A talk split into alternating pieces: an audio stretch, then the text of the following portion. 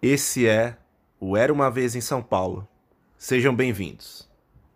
Augusta, que saudade se for aqui voltava da João Moura. Nós fiquemos apaixonados, fomos pra doutora Na zona sul, cotidiano difícil. Mantenho o proceder, quem não conter tá fudido. É zona sul, A maluco. cidade é tão intrigante, ela faz sorrir, mas também faz chorar. Quem não conhece bem, tem medo, se assusta com a sua imensidão. Mas eu vou desvendar os seus segredos nos próximos fatos que virão. Bom dia, boa tarde, boa noite, galera. Esse é o Era uma Vez em São Paulo, episódio 30. Trigésimo episódio aí do Era uma Vez em São Paulo, episódio redondo. E aí, né, sou o Pedro e tô mais uma vez na companhia aqui do meu fiel escudeiro, Otávio Almeida. Fala um oi aí, Otávio. Oi pra todo mundo aí que tá ligado no Era Uma Vez em São Paulo mais uma vez. E pra discutir, pra ouvir, pra pensar, absorver a maior invenção da humanidade que é o cinema. Boa. É isso aí, Otávio. E, galera, né? Episódio redondo, trigésimo episódio aqui do Era Uma Vez em São Paulo. Um assunto também, um tema hoje que vai ser muito, muito bacana aí, que a gente já tava aguardando ansiosamente aí pra fazer, pra gravar. A gente não podia ficar sozinho nessa, né? Eu e o Otávio. Então, a gente tem a honra aqui, galera, de trazer nosso amigo, nosso colega aqui, jornalista, Reinaldo Glioshi. Diga um oi aí, Reinaldo. Oi Pedro, oi Otávio, muito obrigado pela oportunidade, pelo convite. É um prazer compartilhar esse espaço com vocês e com a audiência e eu espero que a gente oferte para todos um excelente programa. Outro Boa. patamar, outro É patamar. Ih, rapaz, ó. Vocês querem, vocês querem mexer nesse vespeiro mesmo ou não? Deixa pra lá, hein? Deixa pra lá. A gente, a gente se vê no próximo mês aí. Mas é isso, galera. Como eu tinha falado, né? A gente tinha falado aí com o Otávio no último episódio, né? De Maligno ali, de Cry Metal. É, a gente tava se preparando aí pra esse trigésimo episódio pra falar de ninguém mais, ninguém menos de que Denis Villeneuve, ou Denis Villeneuve, vai, aportuguesando mesmo aqui pra ficar mais fácil, ou Vila Nova, o que vocês quiserem chamar aí. Esse grande diretor aí, franco-canadense, né, que, que tá na, na crista da onda aí, né, no momento aí, estourando em Hollywood. E, e agora a gente tá com o seu lançamento aí mais aclamado aí ou não. A gente vai falar um pouco disso, né, nesse episódio, que é Duna, né? E é um pouco disso, né, Otávio? Acho que eu já tava te enchendo o saco há bastante tempo aí, cara, de gravar um episódio do Villeneuve, de Duna, né, cara? Você teve que me aguentar um pouco, né? Não, é certamente um, um cineasta importante para o nosso tempo, que está em evidência e eh, não, não há como negar que ele entrega trabalhos relevantes que são discutidos, não são filmes ah, que você sai do cinema e não tem algo a dizer sobre ele, sabe? Ah, quando você sai indiferente. E eu acho assim que ele entregou aí, ele vai para a terceira ficção científica consecutiva ah, que dá o que falar pro bem ou pro mal, ah, de que divide opiniões, mas é arte assim, né? A gente, a gente tem opiniões distintas e hum, ele continuou, teve a ousadia de comandar a sequência de Blade Runner, que é Blade Runner 2049. Antes fez A Chegada, né, um dos filmes mais celebrados do gênero, saído de roteiro original. Ah, e agora em- emenda com Duna, que tá dando o que falar. Isso aí. Por isso, né, galera, já dá pra, nessa intro aí, sentir o, o peso desse cara. E Quer antes de dizer, entrar mais eu, em eu- eu não detalhes sei, aí. eu não sei se é roteiro original A Chegada, hein? Me ajuda aí. Cara, eu acho que é aqui, mas a gente já, já busca essa informação. Mas antes de a gente entrar mais aí na carreira do, do Villeneuve, né, e falar aqui do... Aqui, galera, já adiantando, a gente não vai falar de todos os filmes aqui antes de Duna, da carreira do Villeneuve, a gente selecionou cinco aqui, que foi consenso, é, que são filmes que a gente sempre lembra aqui do Villeneuve, então a gente vai comentar um pouquinho e depois a gente entra no Duna. Mas antes disso... Ô, Reinaldo, o que, que você fala pra gente, assim, de impressões sobre o Villeneuve? É um cara que você tem um, um carinho ali. O que, que, que, que você sente por esse cara? Eu, eu gosto muito, né? O, o primeiro filme dele que, que eu assisti no cinema, né? É, aliás, o, foi um ano que, que dois dos filmes dele me impressionaram bastante, né? É, o Villeneuve foi um, foi um cineasta que foi crescendo, foi crescendo em mim, né? É, quando, quando estreia Os Suspeitos, né? É, que o nome original é Prisoners, né? Com o Hugh Jackman e o e o Jake Gyllenhaal, Jake né? Gyllenhaal, é. né? E no mesmo ano ele faz um outro filme, é o Jake Gyllenhaal. É, no, no, mesmo ano ele faz outro filme com o Gyllenhaal, que é O Homem Duplicado, né? É, que para mim são dois filmes muito bons. Então foram os dois primeiros filmes que eu vi dele no cinema, né? É, e me encantou, né? A partir de então eu sempre vivia uma grande expectativa pelos seus filmes, né? Fui ver o filme que ele tinha feito anteriormente. Então é um cineasta que eu gosto bastante. É, Acho que seus filmes, como o Otávio falou, são sempre relevantes, né? sejam eles dramas, é, policiais ou ficções científicas. Né? São, são filmes que sempre têm algo a dizer e, e sempre o dizem muito bem. Talvez é, isso esteja deixando de ser uma verdade absoluta a partir de Duna, mas eu vou deixar você conduzir.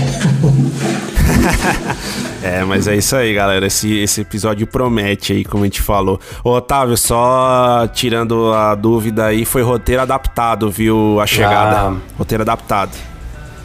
Tá. Mas boa. Boa, boa. É. E, e aí, né? Enfim, a gente já falou um pouquinho aqui da, das impressões iniciais, né? Falando um pouco então aqui do, da biografia aqui do, do Villeneuve, né? Bem rapidamente, né? Ele tem 54 anos, um diretor franco-canadense, nasceu ali em Quebec, né? Mais ao leste ali do Canadá, ao lado mais francês, né? E ele, enfim, é, estudou ali na Universidade do Quebec, né? Em Montreal. É, e, e, começou a sua carreira ali, né? Esse é um ponto já interessante, né? Não sei se vocês também têm essa impressão, mas lá atrás, né? Eu, eu pensava muito no Villeneuve ali naquele sentido, pô, o cara surgiu ali, sei lá, com incêndios, né?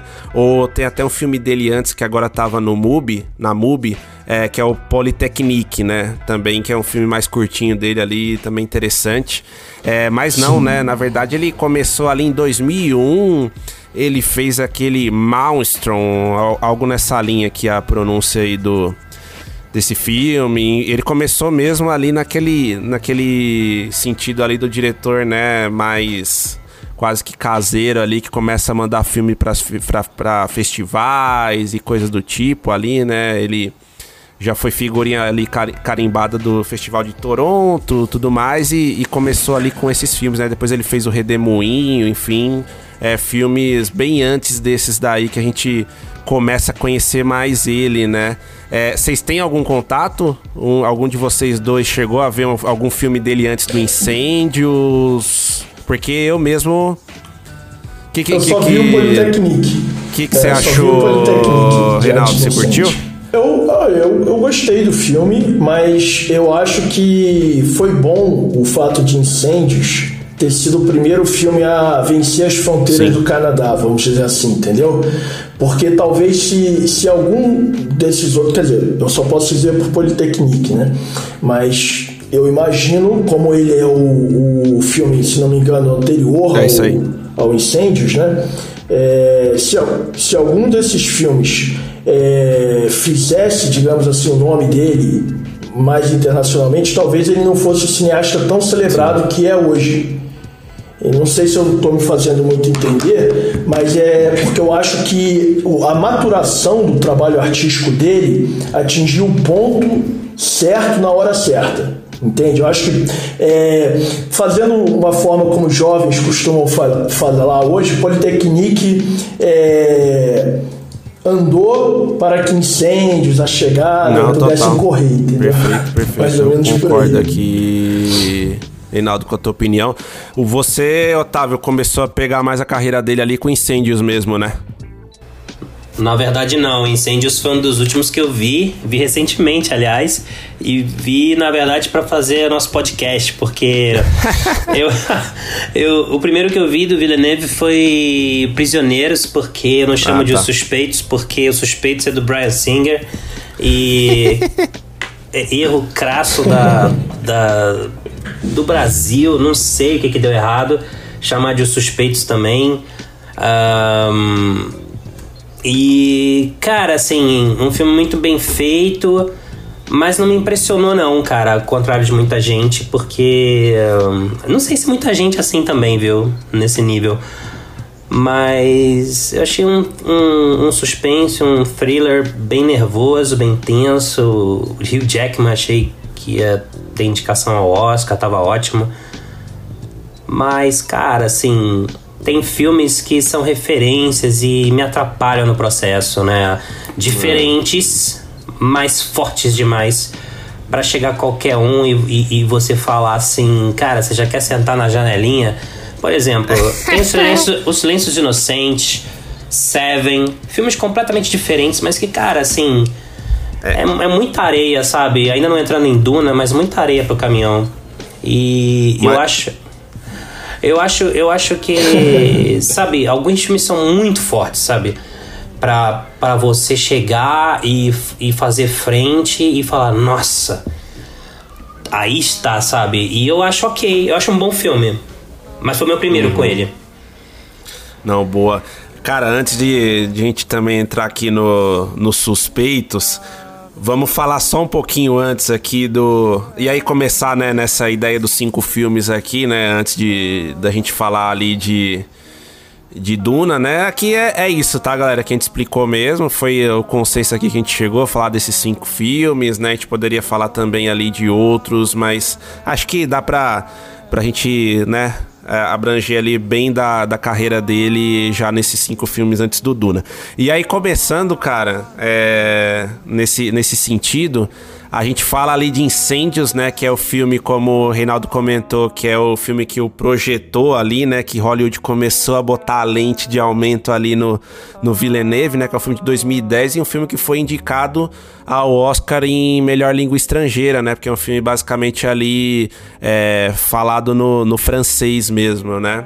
É francês, né? Se eu não me engano, que eles falam no filme, né? É isso, né? É. né? E, Isso, e- e aqui é eu já sei que o é. Otávio vai discordar um pouco da minha opinião, talvez o Reinaldo concorde mais, mas assim, eu vou dizer, tá? Quando eu vi esse filme, não faz tanto tempo assim que eu vi também, né? Foi um dos últimos que eu vi do, do Villeneuve aí. Eu- eu- e aí, galera, eu já deixo claro que eu vou começar a chamar ele de Vila em alguns momentos também pra facilitar. Toda hora Villeneuve aqui é complicado. Mas vamos lá. É, foi um dos últimos filmes aí que eu vi do Vila, né? Que já faz, sei lá, uns dois anos por aí que eu vi. É... E, cara, esse filme me impressionou demais, demais, demais, assim. Tanto que um filme que já começa é, me fazendo gostar, mesmo que momentaneamente de Radiohead, pra mim já é absurdo, porque aí o Otávio vai me matar eu acho, mas, cara, não, Radiohead não me desce, não me desce, eu, enfim. Mas é, o podcast aqui não é musical, né, ainda no cinema. Mas, puta, aquele começo com o Ewan Rose Army lá do Radiohead, mostrando as crianças e, um- e o, a criança ali mais protagonista, né, que vai ter um papel muito importante, é absurdo ali pra mim. Eu já fiquei impactado no começo ali com aquele filme. É, e depois se prova um filme fortíssimo, né? Um filme ali de do que a guerra, né? E, e aquele lugar meio que fictício no Oriente Médio ali, né? Mas que a gente sabe que é muito real. O que que a guerra pode provocar com as pessoas, pode, né, destruir uma família, tal. É assim, eu achei um eu fiquei muito impactado com esse filme, tanto que quando eu fui revisitar ele, assim, não é um filme que me desce legal, né? É um filme que realmente provoca aqueles sentimentos bem ruins, né? Quando você assiste, né? É um filme muito pesado é, com toda a história ali e tudo. E, e para mim tem um dos plot twists, né? Vamos encaixar assim, mais impactantes, né? Que tipo, numa reação ali de uma protagonista, você já saca a parada e você fica assim em choque, né? Com, com o que tá acontecendo ali, né? Enfim, então, para mim. Não quero antecipar muito ali, a gente ainda vai falar dos tops ali do Villeneuve, mas assim, é um filme para mim que eu guardo é, num, num potinho especial ali. Não sei que que. Se você vai nessa linha, Reinaldo ou não. Qual foi sua impressão aí de incêndios? Vou, vou nessa linha sim. É, é uma peça que, que é montada né, no mundo inteiro, é, incêndios inclusive, né? Porque ela é muito forte, né? E eu acho que aí entra aquilo que a gente falou de, de ter sido o momento certo pro Vila, né, emprestando aí o seu, seu carinho, é, pro Vila ter, digamos assim, explodido, né, porque ele traz uma gramática visual é, muito interessante né, para um cinema que, que é tanto um drama familiar quanto uma investigação existencial e também um, um drama de guerra, por falta de, um, de uma definição melhor, uhum. né? mas que mostra como que diversas pessoas no mundo é, são afetadas por situações é, que fogem completamente do seu controle. Né? É, e como você falou, é um filme que sabe surpreender e sabe quando surpreender. Né? É, então ali o Villeneuve ele se mostra um diretor muito hábil, né? não à toa emplacou dois projetos né, que foram lançados no mesmo ano como a gente comentou, e dois filmes que se provaram comerciais, mas que são mais herméticos do que filmes comerciais costumam ser. É. Né? E tudo propiciado por incêndios, que é realmente um filme, eu acho um filme muito, muito bem resolvido dramaticamente. Total. E aí contigo aí, Otávio, qual foi a tua impressão? Enfim, você que viu mais recentemente. Então, se, se o Reinaldo colocou aí que. Uh, ele fez outros trabalhos uh, como consequência do que ele fez em incêndios. É, é um equívoco você falar que Incêndios é um filme experimental? É, não sei, é assim, pode, pode ser, pode ser que a gente pode entender experimental é, dentro do. ou disruptivo, talvez, dentro da filmografia dele. Não necessariamente é. experimental, mas disruptivo. É uma coisa muito diferente do que ele estava acostumado a fazer e que ele se sai muito bem. Né, do ponto de vista é, narrativo, né, de realização. Eu acho que talvez seja por aí. É, eu acho que uh é que pegando os filmes dele hoje, né? Eu sei que é outra, outra época. Ele tinha. Não tinha essa posição na indústria ainda. Não era amigão do Christopher Nolan ainda. Então, eu, eu acho que. uh, sabe, eu fico pensando o que ele faria com nesse roteiro, com o orçamento, com a. Com, a, com o status que ele tem hoje, sabe? Uh, eu fiquei pensando durante todo o filme nisso e em como um cara como Steven Spielberg, o que, que ele faria com esse roteiro. Uh, eu acho que ele tem uma estrutura narrativa assim fragmentada que eu achei que me prejudicou um pouco, sabe? Ele tem um passado assim sobre a mãe, o presente com os filhos. São duas linhas temporais, mal comparando, mal comparando, tá? É, mas, por exemplo, O Poderoso Chefão Parte 2 que é um filme bem diferente, mas para mim é um exemplo de como essa estrutura pode funcionar muito bem. E eu acho que me atrapalhou um pouco para acompanhar incêndios, porque por incrível que pareça, quer dizer, eu não sei se ele quis passar isso ou, ou, ou cabe a cada um, né? É, eu me interessei muito mais pela história da mãe e do que a jornada dos filhos em relação ao passado da mãe até o passado deles e eu torcia para voltar a partir dela, sabe? A atriz é ótima também, né? Então. É. Uh, eu não sei, eu achei bom. eh, achei bom. Mas eu fiquei pensando nisso tudo enquanto assistia, mas eu já vim com uma bagagem de um Villeneuve que eu conhecia o pós-Villeneuve, o pós- pós-incêndios, né? Então, claro, eh, acho que é um cenário assim que talvez tenha me prejudicado um pouco. Claro que é um filme bom, pesadíssimo, né? Mas assim, eu fiquei pensando nisso tudo. Não sei, talvez minha cabeça tenha girado um tanto demais. Ah, mas, Não, acho que, você, acho que você tá certo. Desculpa, Pedro. não, não, é isso aí. Pode ir, Reinaldo. Acho que a gente ia na mesma linha aí. Pode, pode seguir. É, eu, eu acho que, que você matou a charada em dois pontos aí. Um, a história da mãe eu acho que é mais interessante mesmo, e eu acho que faz parte desse processo de filme de investigação. Né? É, Tanto o- o- os personagens quanto a gente tem que se motivar por aquilo que a gente está descobrindo. Né? E, e o outro É. ponto é esse que você falou. Você vem com o Villeneuve já formado. Enquanto que eu, por exemplo, eu fui ver incêndios depois de ter visto Homem Duplicado e, e Suspeitos, Prisioneiros, né? Ou seja, foi antes dele enveredar pela ficção científica. Foi antes de Sicário, entendeu? Quer dizer, então é um outro contexto, né? Em que esse, é, é- é- essa pegada autoral num cinema comercial blockbuster mesmo ainda não existia, né? Então eu acho que isso obviamente afeta o olhar. Eu acho que não dá para escapar disso, entende?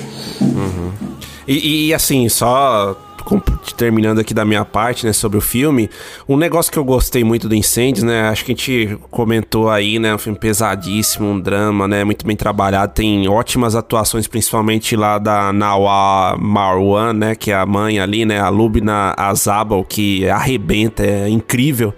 É, a filha também, né, manda muito bem ali e tal. É, mas o que eu gostei é que, assim, é um filme pesado, ele não economiza ali nas cenas pesadas, mas não é aquela coisa, sabe? Não é apelativo, né? O cara não bota sangue por sangue ou aquela coisa de guerra assim que, tipo, é, só quer te chocar, sabe? Igual a gente vê em alguns outros lugares aí, só quer te chocar por chocar e e fica meio que mal encaixado, né? Você realmente se sente mal vendo aquela coisa, mas faz sentido, né? Ele quer transmitir, tipo, a realidade ali da parada, sabe? Eu senti em muitos momentos. Acho que, é, sei lá, me, me conectou ali, né? Mesmo no, no caos, né? Na desgraça ali, mas é, é é impressionante, né? É, é aí que você vê como o trabalho dele como diretor em Incêndios foi superior ao trabalho dele a despeito de toda a destreza técnica, do gigantismo do, do projeto em Duna. Porque você é, ele é um filme que é seco, né? Em termos de, de- mas não, não quer dizer que não emocione, que não que não te traga para aquela para aquela para aquela história. Perfeito, Ou seja, isso é uma habilidade de- do diretor. Né? De conseguir navegar nessas, nessas águas tão díspares uma da outra. E em Duna, o filme é frio, os personagens não te cativam em momento algum, entendeu?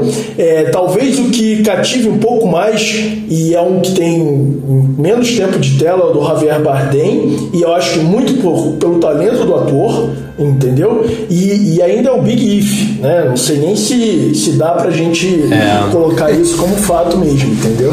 Mas Sabe o que? Sabe me cativou mais em Duna, o Reinaldo? O ratinho. É verdade, cara. Lembrou uma era do gelo ali, né, cara? Um negócio meio. Porque quando ele aparece, eu falei, ah. Eu tive uma reação. É Eu, impressionante. eu não tive. Eu não sei quanto tempo já tinha de filme, mas naquele momento eu finalmente reagi. O filme te ganhou ali, né, Otávio? É, boa.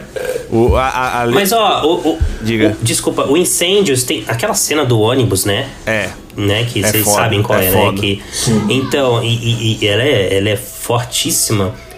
Então, essa sequência e o olhar da atriz naquela É, reação que absurdo, acontece com a absurdo. criança, com a mãe.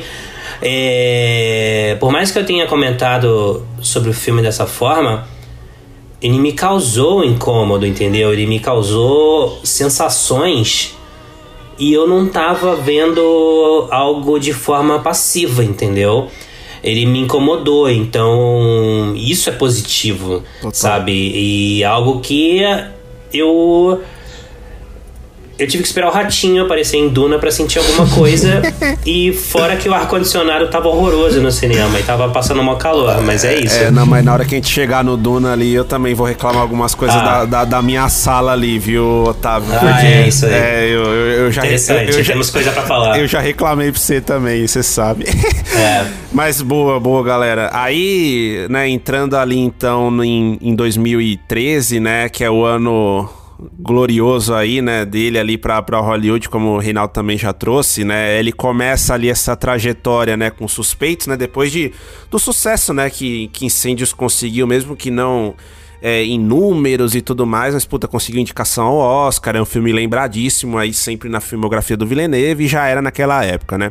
É, e aí ele entra ali em 2013 com o pé na porta ali, né, com os suspeitos, já trazendo atores consagrados aí, né, o Hugh Jackman, o Gyllenhaal, como vocês comentaram, Viola Davis, o Terence Howard, o Paul Dano, enfim, tem nego pra cacete aí, é, grande, né, nesse, nesse filme do, do Vila.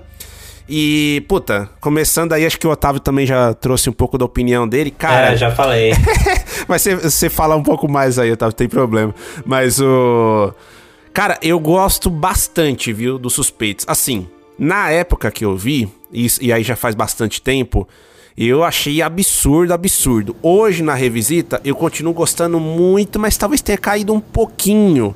Mas é porque, querendo ou não, você saber já como a trama se desenrola ali no fim, né? Já tira um pouquinho ali daquele gostinho, né? Porque esse filme também tem tem plot twist, né, digamos assim. É, mas, puta, eu acho um filme sensacional, porque ele é um filme também pesado, né, como Incêndios, mas, assim, diferente, né, aqui é, é- é- é- são a, é a família atrás das crianças desaparecidas e aquela coisa pesada mesmo de, de apreensão, de desespero, e, puta, tem ótimas atuações ali. O filme também tem uma fotografia, né? Que é algo que se ressalta muito aí, né? Na filmografia do Villeneuve. Puta, linda ali, né? Enfim, a trilha também bem encaixada, tudo mais. É, e, cara, é o que acho que você comentou, né, Otávio? O Hugh Jackman manda bem pra caramba nesse filme, né? Ele consegue trazer todo o peso ali do protagonista, aquele cara amargurado, enfim, com um monte de pendências internas também pra resolver. E, e sabe uma coisa que eu gosto, assim, nesse filme? Ele é um filme que tem o plot twist, tem o suspense, mas ele me lembra um pouco o Zodíaco do Fincher, porque ele tem, às vezes, quebras... Aí, Ele lembra quebras, de- ele tem quebras de expectativas também, porque eu acho o Zodíaco melhor, tá? Que os suspeitos, mas pra mim o Páreo é acirrado aqui. É, mas também aquele filme meio anticlímax, assim, né? Os suspeitos tem mais clímax até que o, que o Zodíaco, na minha opinião. É, que é um filme mais anticlimático mesmo nesse sentido. Mas assim, ele carrega aquela atmosfera também, né, do, do Zodíaco, as coisas dando mega errado e, puta, parece que não anda a investigação tudo mais. E. Mas assim, é um filme que te prende.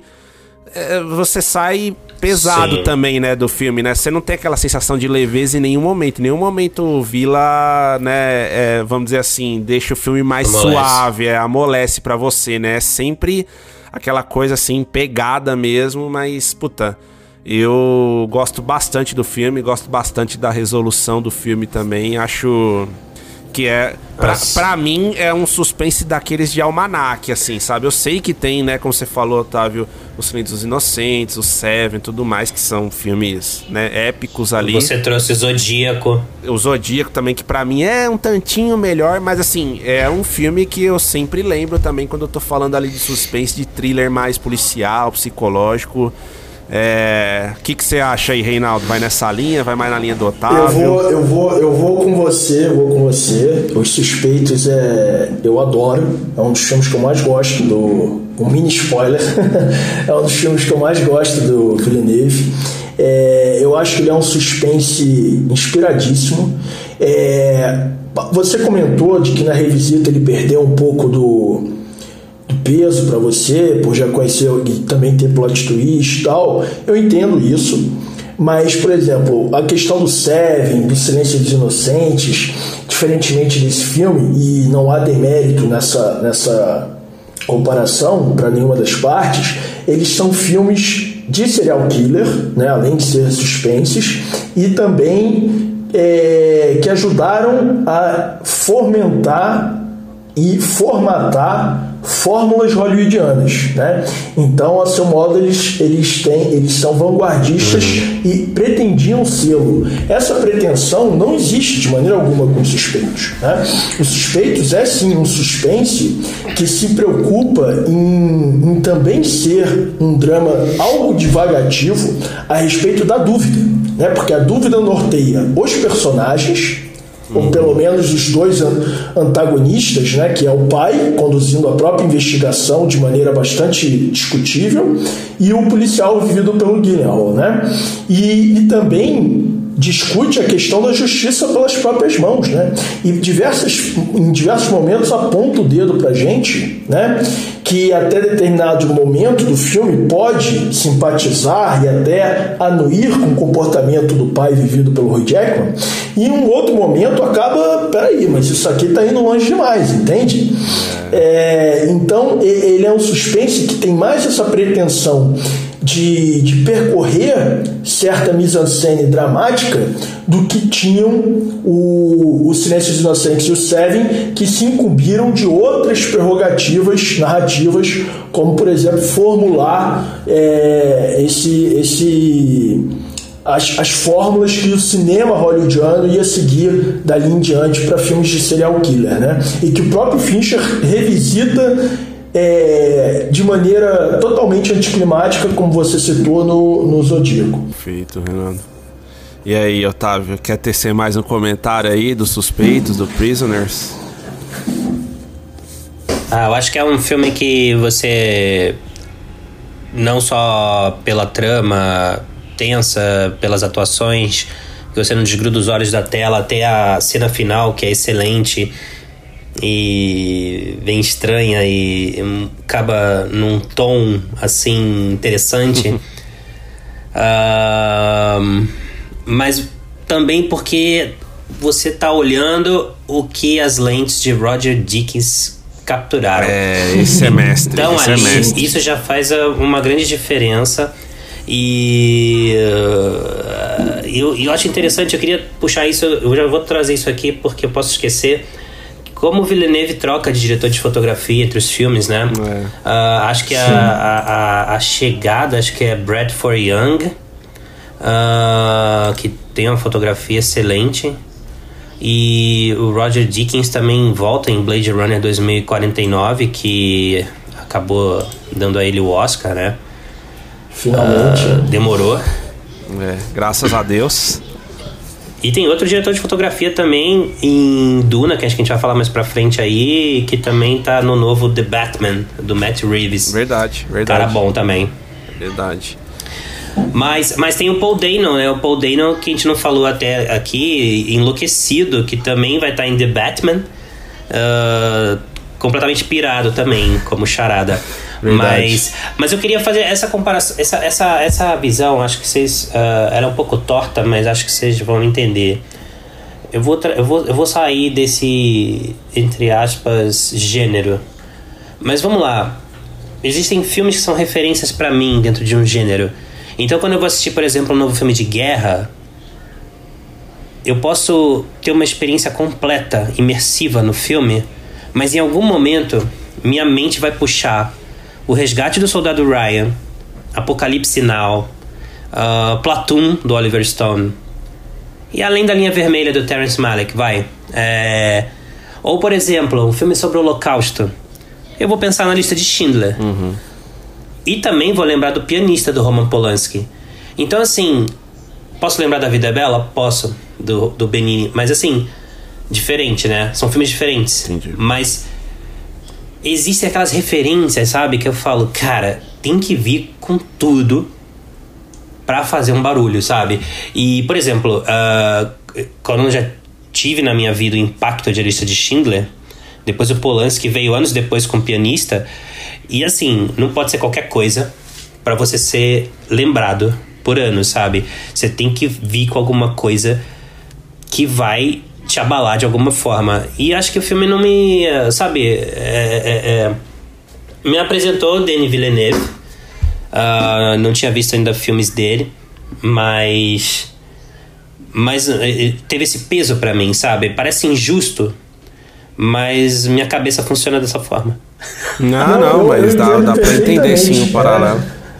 Você entendeu, né? Entendeu? Uhum. Eu, eu acho até, e... e eu vou Desculpa, Pedro, deixa eu só acrescentar uma provocação. Vai uma lá, provocação vai lá. Não, vai lá, vai lá. Eu acho até que, claro. que é, uma, é uma questão de referência afetiva. Né? E a referência afetiva, Exato. ela importa Isso. tanto quanto a referência formal. Né? Porque, por exemplo, eu quando fiz uhum. essa observação a respeito dos suspeitos não ter essa pretensão, ela não é uma pretensão formal. Né? Algo que o Silêncio dos Inocentes e, e a singularidade dele no uhum. reconhecimento da Academia de Artes e Ciências Cinematográficas de Hollywood, com cinco principais Oscars, demonstra isso. É algo que o filme tem, né, essa pretensão formal, e o Seven também, mas as referências afetivas elas importam tanto quanto as formais. Então acho que é extremamente válido o ponto que o Otávio traz. Eu, assim como ele, o primeiro contato com o Villeneuve foi Suspeitos, no cinema, né, no, na sexta-feira da estreia, e eu fiquei, assim, é, embasbacado pelo filme, né? fui saber do Villeneuve, depois voltei no Homem Duplicado quando estreou, porque me impressionou demais, né? Era um cineasta que eu não conhecia até então. Então, é, você vê que para mim, né, em termos de referência afetiva, foi uma experiência completamente diferente do Otávio. Não, é perfeito. Acho que é bem esse ponto mesmo do Otávio. E e aí, assim, né, também trazendo mais um ponto desse filme, né, o que me impressiona também é aquilo, né, tipo, nada é gratuito ali, né, no cinema do Villeneuve, ele não faz nada para chocar só por chocar. E no Prisioneiros também, né, a gente vê isso, né, no, no, no Prisoners, né, ou Suspeitos, enfim. Nesse filme, a gente vê isso também e tem esse ponto, né, Reinaldo, que você trouxe do filme, que, meu é, você começa, né, o filme ali sendo levado a ficar ali do lado do pai, de família e tudo que tá acontecendo, mas assim, o filme é muito, muito, muito sobre essas dúvidas, sobre. Peraí.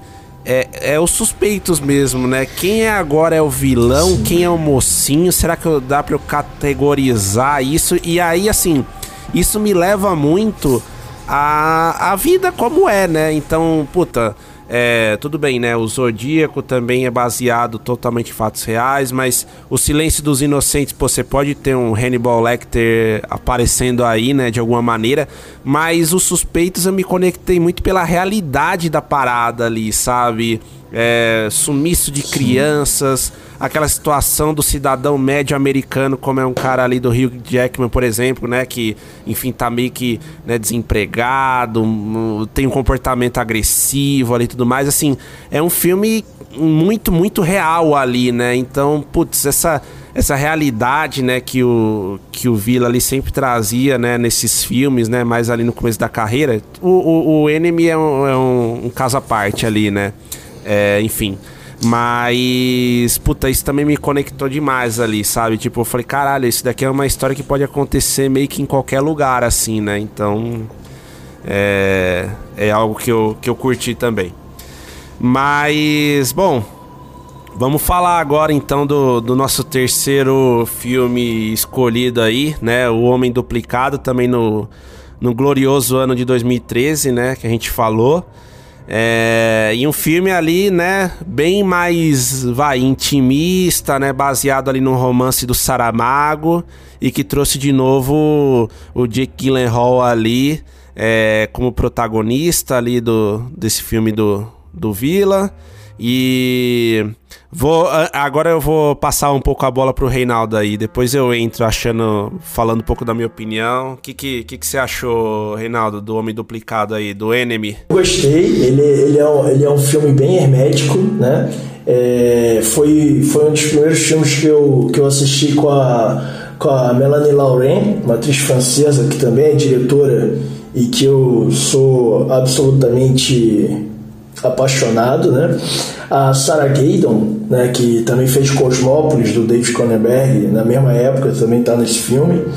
E tem o Jake Gyllenhaal um, numa época em que ele estava fazendo bastante filme que exigia muito dele como ator, né? E que as pessoas falavam: Meu Deus, o Jake Gyllenhaal tem que voltar ao Oscar, né? Ele tinha, ele tinha sido indicado pelo Brokeback Mountain né, em 2006 e ali entre 2013 e 2014, né, teve esse, esses dois filmes que a gente comentou, teve o Abutre, uma série de filmes muito bons. E é, uma, é, um, é um filme é, extremamente racional, né? ele é muito diferente na forma e, e, nas camadas e como elas se apresentam para o público dos filmes anteriores que a gente falou. Né?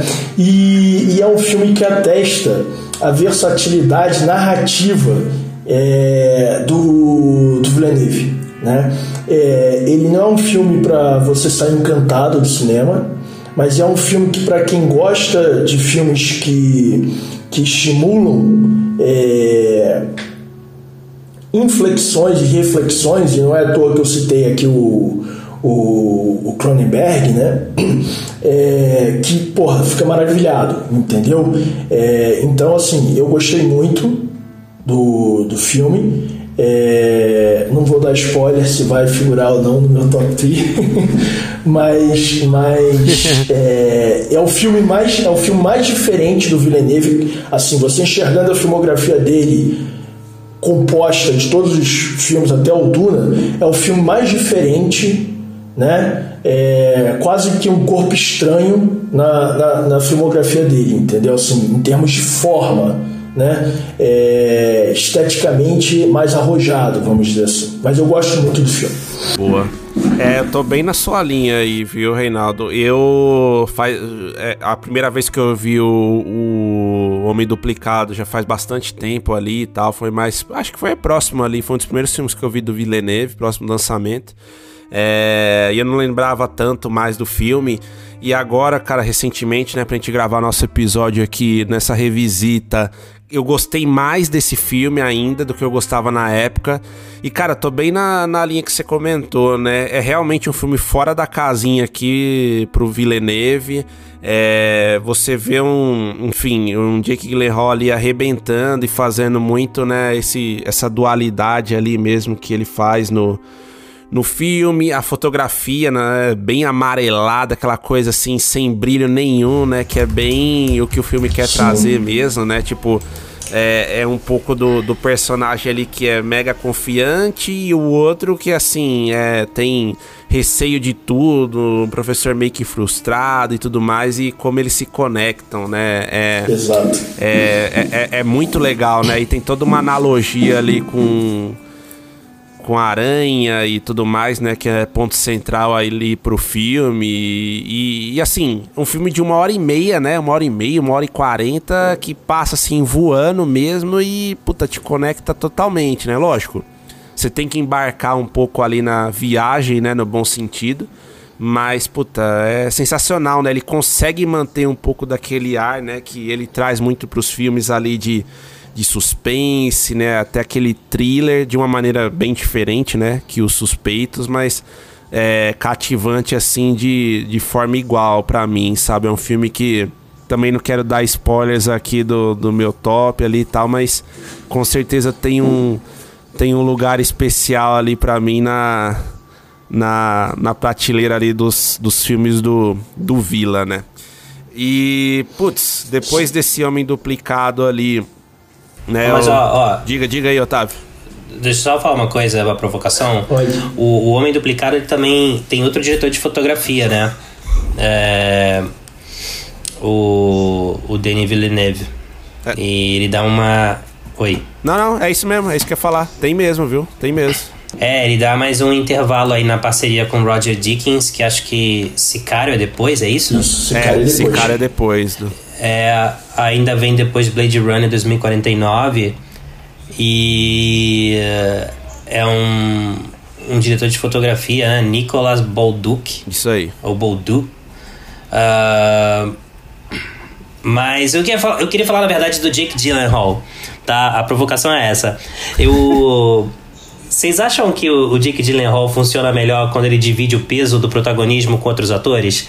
Porque assim, quando ele é o protagonista e o filme é defendido por meia dúzia de pessoas, assim, às vezes, e ganha aquele status às vezes de cult, ou a gente quer dizer que é cult, mas ele nunca estoura, né? Por exemplo, tem gente que adora falar do Abutre, que eu não acho grande coisa, tá?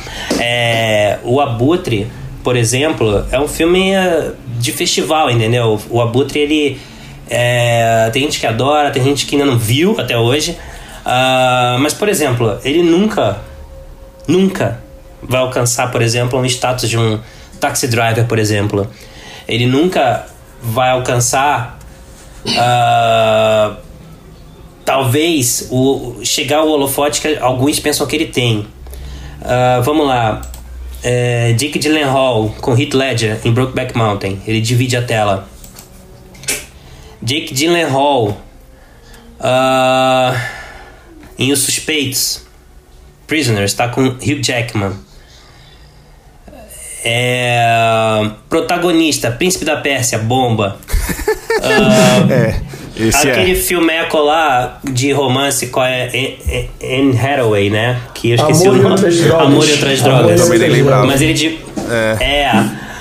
É. uh, os irmãos Sisters, ele divide com quem mesmo? Putz. Uh, com o... um, The É Sisters é Brothers. Que Não, é com o Joaquin Phoenix. Ele tá no filme, é Joaquin Phoenix e o... Isso.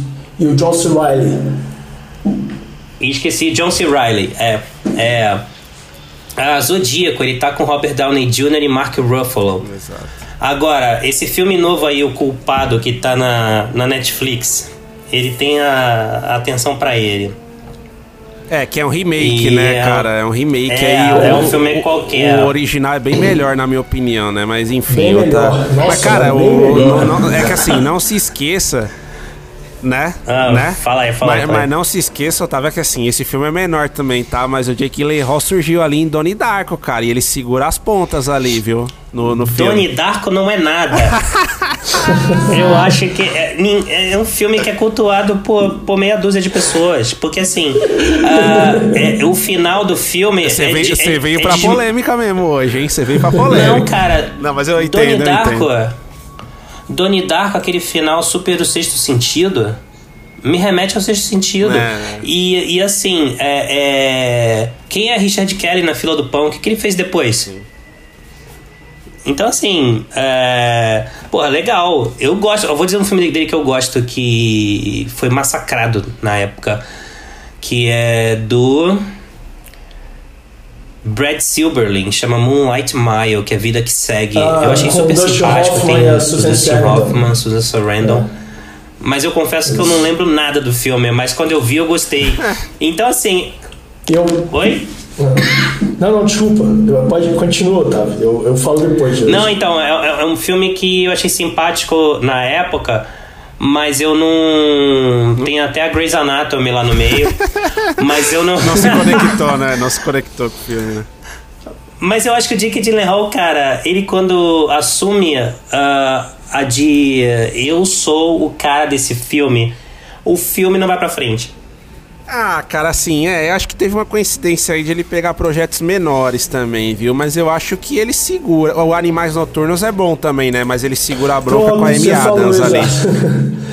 Sim, É, eu, acho, eu acho assim, é. eu, vou, eu vou defender o, o Jake Gyllenhaal, mas eu queria antes, só pra gente não perder o fio da meada, fazer um, um adendo numa observação que você fez, né, do, do suspense no Homem Duplicado e tal, é, e a versatilidade narrativa do Villeneuve, é, como os suspeitos, né, Prisoners, está mais pro Hitchcock e o... E o É. Homem Duplicado tá mais pro Cronenberg, né? O Cronenberg de. É, perfeito. É bem que Cronenberg, tem a, a é. mente, a corporalidade, né? Então, pra você ver como era um, um Villeneuve muito mais sofisticado do que a gente viu em Duna, né? Mas de qualquer maneira, o, Ah, perfeito. o Otávio até tem certa razão, né? O, talvez o Jake Gyllenhaal não seja um astro, mas seja um bom ator. E ele é um bom ator e se prova É, ele é um nisso cara bem funcional, sim, ele é bem generoso funcional. em, em filmes que ele divide, talvez, as atenções do Animais Noturnos, né? Como você É, citou, ele é. está fantástico, né?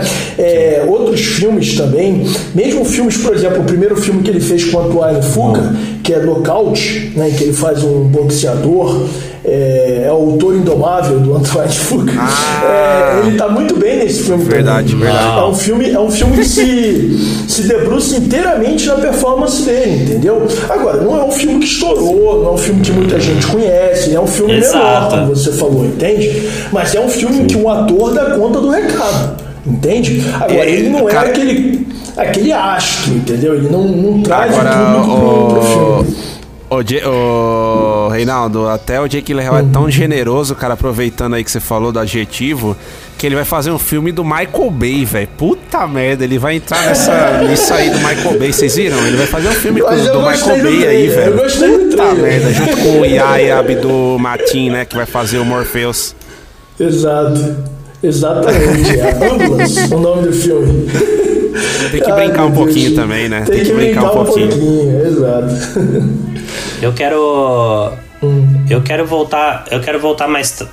Eu, eu, eu quero voltar mais tarde nesse, nessa observação aí de que o Prisoners é, um, é mais Hitchcock e o Homem Duplicado é mais Cronenberg na análise de Villeneuve. Olha lá, hein? Boa. Mais tarde, mais tarde. Boa, boa, boa. Vem aí. É o famoso vem aí, né, Otávio? Fala aí. é, não, mas legal.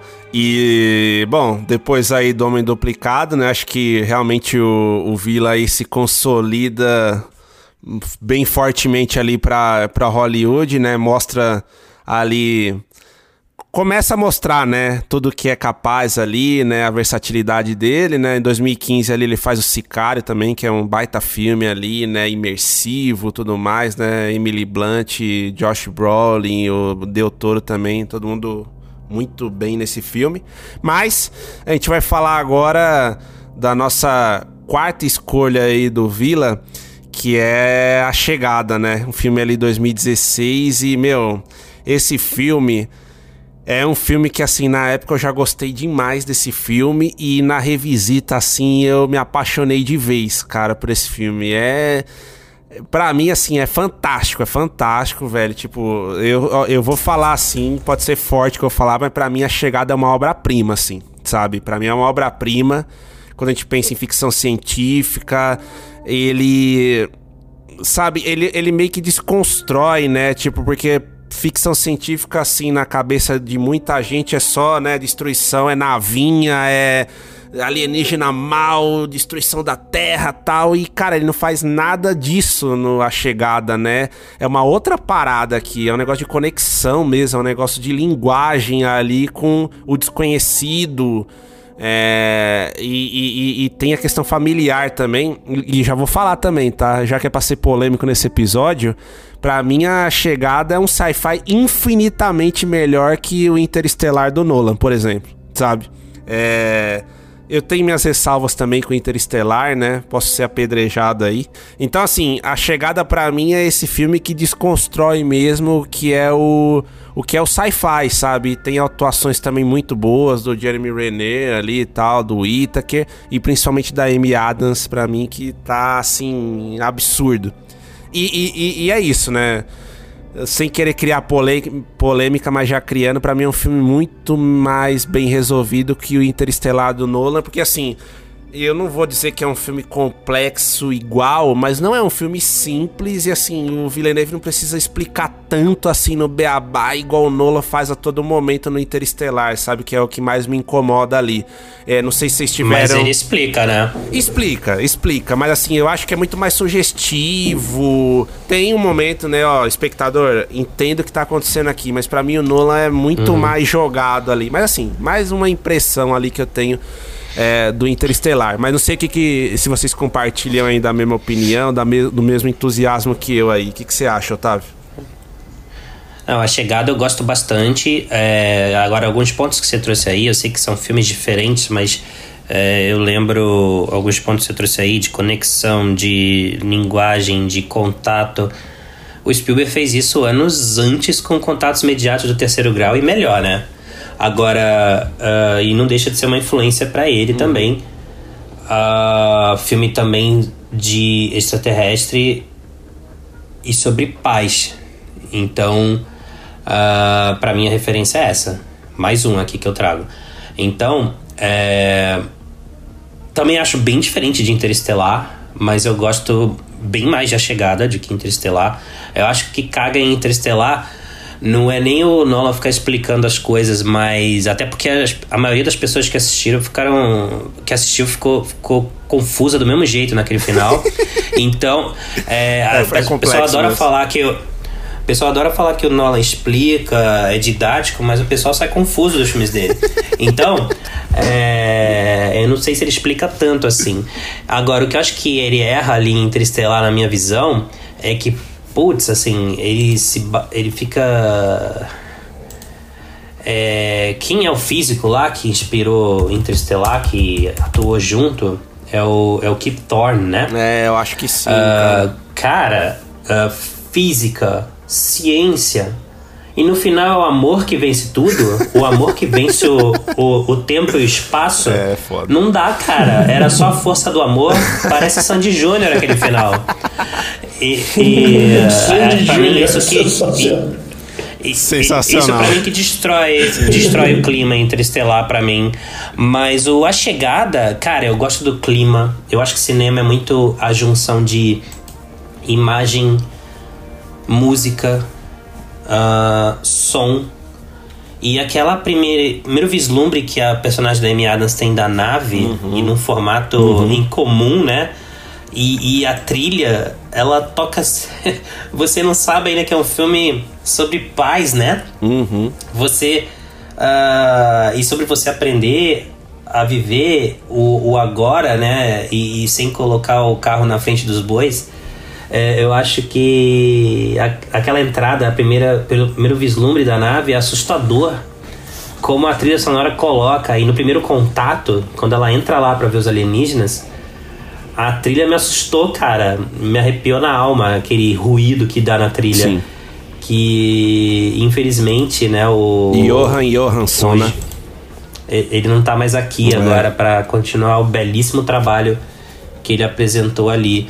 Mas eu... eu, eu, eu é, é, curioso que eu, eu, eu fico puxando algumas referências quando eu vejo Denis Villeneuve é, claro, para mim não tem como não lembrar, embora sim, não, não posso dizer de forma alguma, estaria equivocado dizer que é um contato imediato terceiro grau, mas eu tenho certeza que o inspirou. É, são filmes diferentes.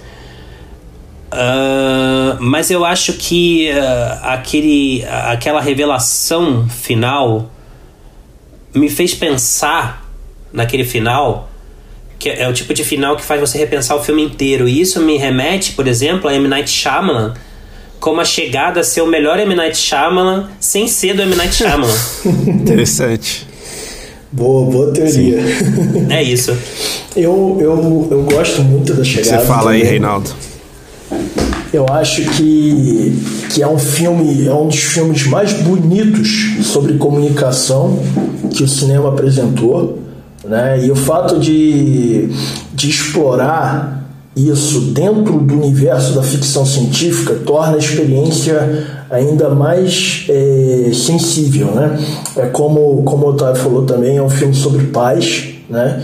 E é incrível que a Amy Adams nesse ano tenha tido A Chegada e Animais Noturnos e a Academia arranjou um jeito de não indicá-la ao Oscar, né? De melhor atriz. É impressionante. É, absurdo. Uma, absurdo.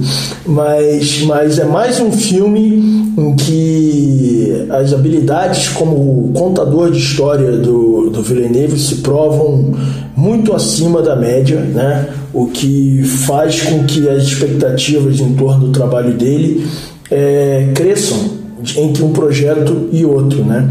É, então a chegada ele é um filme muito bonito, né? como, como, como o Otávio falou, ele, ele te assusta, ele te cativa, ele te traz para ser um partícipe daquela história, né? É, e tem uma, uma virada que se, que se ajusta de uma maneira lindíssima a, a toda a história que se, que se narrou, faz você olhar o filme de uma outra maneira e ao mesmo tempo legitima a maneira que, com a qual você vinha é, desenvolvendo a narrativa junto. Né? Então, assim, é um, é um trabalho de direção é, elaboradíssimo, muito sofiscado. Né? É um filme, é um filme realmente. É, assim, não vou nem fazer assim, só como todo mundo comparou com Interestelar, né? Fez a heresia de comparar. Interestelar é um filme ruim, né? Mal resolvido, entendeu? É, é, é, é o Nolan, então, o Nolan eu não um concordo passo- com essa comparação. é o Nolan dando um passo maior que a perna. É, assim, não, é, é, não dá pra gente. Entendeu? Eu acho que a primeira comparação que é possível entre o Nolan, que eu gosto, mas reconheço que tem dois filmes ruins, na minha opinião, como eu já disse, né, que é o Interestelar e o Tenet. É, é, a primeira comparação possível entre o Villeneuve e o, e o Nolan se dá com Duna, né? que agora o Villeneuve tem um blockbuster divisivo, problemático, assim como o Nolan já, já teve, né? É, mas a chegada está numa outra prateleira, entendeu? É, é primeira divisão e o Interestelar é terceira. Olha É. lá.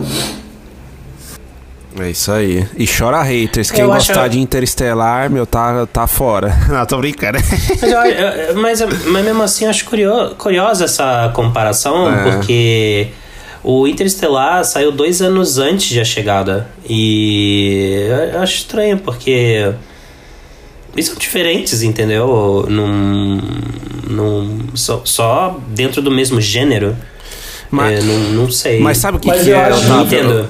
É, eu acho que na minha opinião aqui, assim, é. O, o- com a chegada, né? Tudo bem, depois a gente vai falar 2049 e tal, mas com a chegada, o pessoal ali, né, começa a ver, né, tipo, Vila, pô, o cara realmente tá saindo daquela pecha ali de filmes mais de arte, depois os thrillers e tudo mais, tá começando a ir pra grandes, né? Blockbusters, sci-fi e tal. E quem é que fazia isso ali na época também em Hollywood? Era o Nolan, né? Que também surgiu num negócio meio é, mais ali de garagem, cult, e ali depois começou a mostrar mesmo o que, que era o cinema dele, né? Que era esse cinema ali de grandes É. proporções. Eu acho que o, o pessoal começou a colocar esse rótulo no Villeneuve por isso, sabe? Não tanto É, eu acho. pela similaridade dos filmes, mas pelo momento de carreira dos dois, né? Talvez.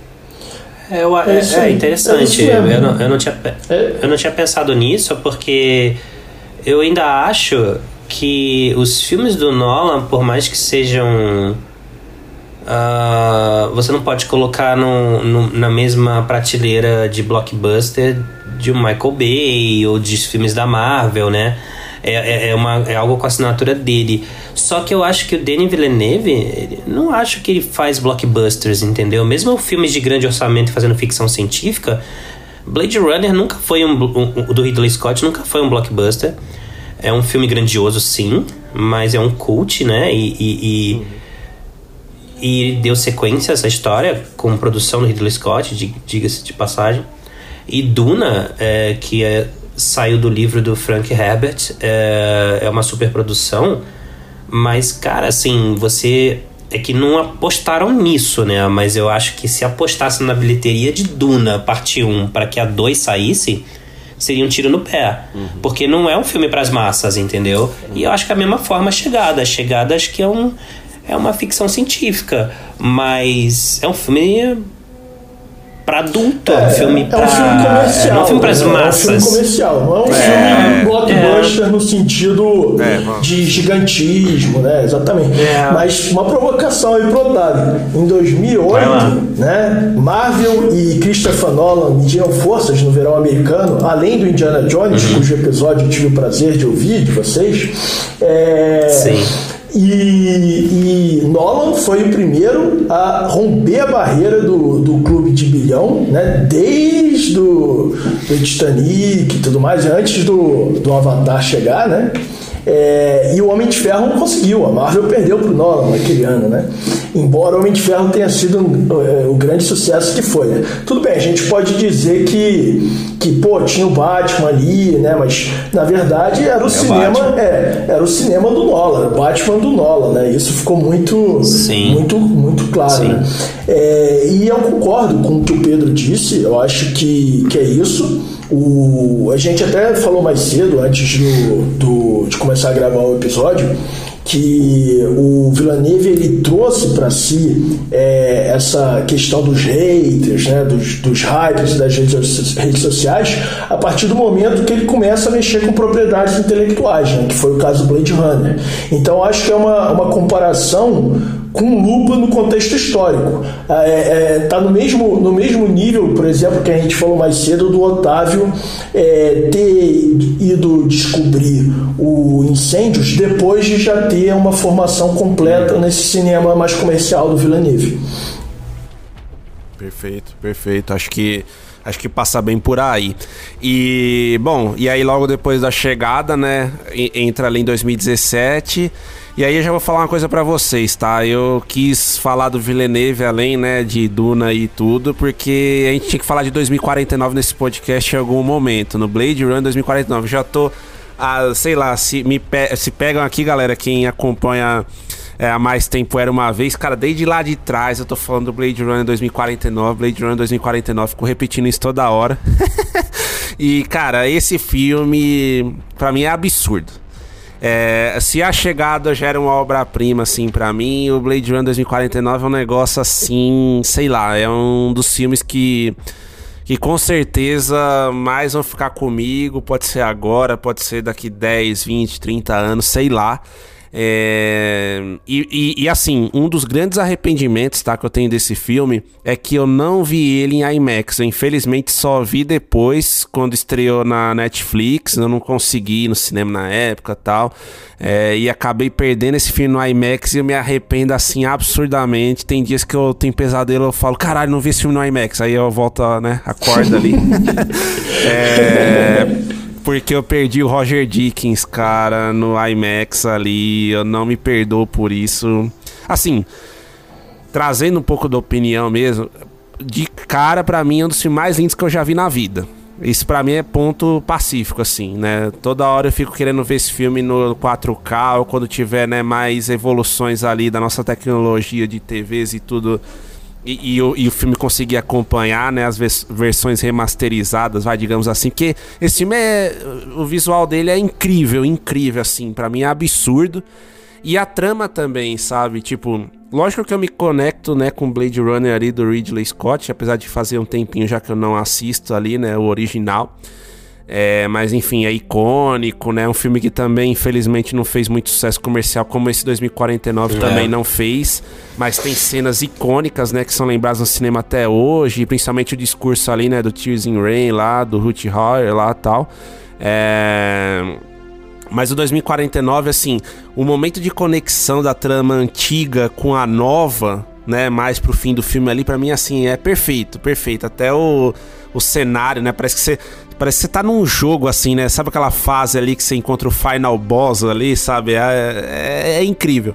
Mas a trama também, né? Eu vi na época muita gente reclamando: ah, é um filme sei lá, né, um filme do Vila ali que não te conecta tanto, é só visual pelo visual e para mim assim passa longe disso. É um filme que você se conecta assim a história ali do replicante que quer ser uma pessoa ali, né, tudo mais, sabe? É é, para mim é incrível, assim, para mim é incrível e numa revisita, né, que eu fiz recentemente, esse filme, enfim, conseguiu crescer mais para mim e é um dos filmes do Villeneuve que eu mais me emocionei, sabe? Eu lembro na primeira vez que eu vi, é, principalmente no final ali, cheguei a derrubar umas lágrimas ali com, com o final da história. Uma chuva. É, exato, até trazendo um pouco do, do primeiro filme de novo. Enfim, acho que um pouco dessas impressões aí que eu tenho. Não sei se, se você compartilha aí, Otávio. Eu tinha muito medo dessa sequência, sabia? Porque Blade Runner é um dos meus filmes favoritos.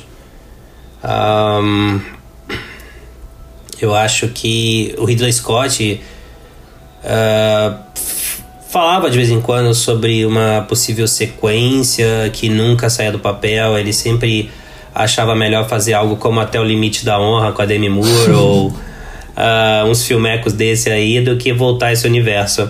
E bom, né, que veio o Denis Villeneuve para para que isso acontecesse uh, com essa bagagem de A Chegada, a indicação ao Oscar uh, e eu fiquei eu tinha impressão assim Blade Runner ainda mais a versão do diretor que nunca podia amanhecer em Blade Runner e, e o Denis Villeneuve sai de Los Angeles também né ele não fica só uhum. ali a escura Los Angeles uh, dominada pela chuva pela escuridão e e você vê a luz do dia, você vê diferentes cenários, uh, diferentes cores.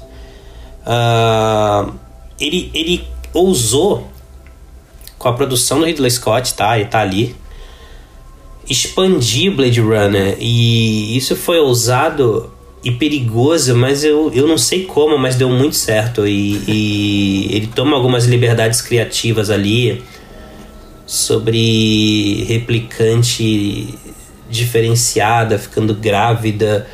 Ah, o mistério se. que eu nunca entendi muito bem, tá? É, apesar de adorar o filme original, é, essa, esse mistério em torno do Deckard, é. o, o, o, Blade Runner, o caçador de androides do subtítulo nacional é, ser humano ou replicante. Eu, quando vi o filme, eu não, não, nunca pensei nisso, que ele era um replicante, mas o Ridley Scott adorava falar sobre isso, que ele atrapalhava um pouco essa visão, sabe? Uhum. Uh, porque o Deckard é um replicante. Mas aí vem o filme do Villeneuve, e ele é um replicante ou ele não é? Ou não importa? Ele envelheceu, mas os replicantes ali dão uma ideia de que eles são evolu alguns são evoluídos a própria Rachel da Shan Young, né, que não tá no tá e não tá no filme e se faz muito presente na trama. Um, e o Ryan Gosling com cara de Ryan Gosling conseguindo dar muito certo naquele filme. E um filme que revela a Ana de Armas, é. que tem um papel pequeno, mas muito forte, muito marcante. Uh, você sente quando ela não, não aparece mais no filme. Gosto como Hans Zimmer entra na trilha Sim. do Vangelis e, e adapta e consegue ser Hans Zimmer. Uh, e, e, insere nos momentos certos a trilha clássica e as contribuições dele, roncos de motor rasgando a, aquelas cenas e eu acho um filme impressionante e eu vou dizer mesmo com a chegada que eu gostei, eu falei, cara, porra, vamos lá, acho que pode Blade Runner 2049 pode dar muito certo com esse cara. E aí, quando eu vi Blade Runner 2049, eu falei, nossa, não acredito que eu gostei desse filme, mas eu gostei muito. E aí eu falei, eu tenho certeza que em Duna. Aí foi o contrário, eu falei, em Duna ele vai arrebentar, cara. E aí, enfim, daqui a pouco a gente fala sobre isso. É isso, tá chegando a hora, tá chegando a hora. E aí, Reinaldo? eu assim vocês foram cirúrgicos né, na, na, na atenção aos muitos méritos que esse filme tem e eu vou começar com um desagravo ao Otávio que, que é sobre a revelação da Ana de Armas. Tudo bem, é um filme muito maior do que Bata Antes de Entrar do Eli Roth que, que é com Kino Reeves, né? Em que ela faz uma sádica. Ah, ninguém viu. Ali ela namorava, ela era namorada do Eli Roth. O Eli Roth escalou ela porque ela era namorada e ela rouba a cena, ah. entendeu? Ela tá fantástica no filme. Eu nem lembro do nome da, da outra atriz que também é cubana. Que, que, que ninguém viu. Que divide a, cena com ela. E, e é fantástico Bata de Entrar, um ótimo filme do, do Eli Roth, que é muito hum. subestimado também. Mas voltando ao, ao Blade Runner, é, eu acho que é isso, né? É um mérito absurdo, né? E é, o filme era cult, mas Blade Runner cresceu muito de tamanho e de culto, é. né? Tornou-se um objeto de culto maior que a vida ao longo dos anos. E o desafio que o Denis Villeneuve se impôs ali, de certa forma, era até maior do que adaptar Duna, né? É, porque ele ainda não tinha feito antes, né? Algo tão é, ousado, né, é, de mexer ali com o cânone. E ele faz muito bem, ele consegue provocar sensações na audiência é, análogas àquelas que que a gente teve vivendo o primeiro filme. E de certa forma, isso também filosofa no conceito de humano versus replicante. Entende? Sim. Olha só que, que viagem, né?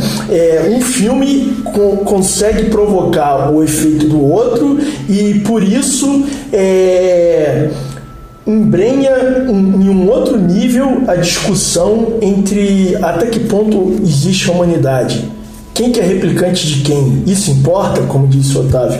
Enfim, é, é. é, um filme, é um filme fantástico, com muitas camadas, e como disse o Pedro, fazendo novamente um adendo à brilhante observação, é um filme que, que cresce de tamanho à medida que você, uhum, uhum. que você volta a ele. um, um, um efeito diferente do, por exemplo, do que você mesmo atestou do, dos suspeitos. Mas aí acrescento, é um filme que tem essa pretensão.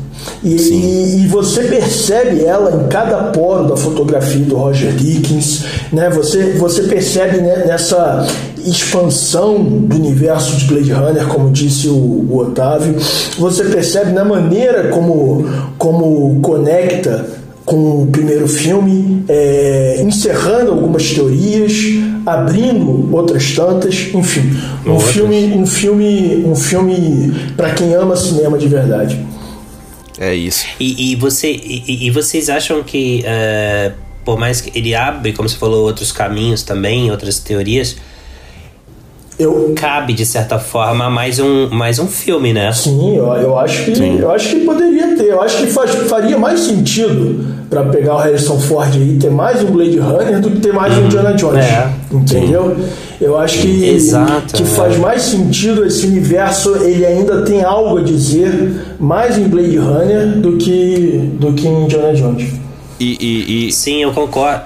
Falava. Desculpa. Não, não, não, vai lá, não eu concordo eu concordo e eu deixo duas coisas aqui em cima do que você falou.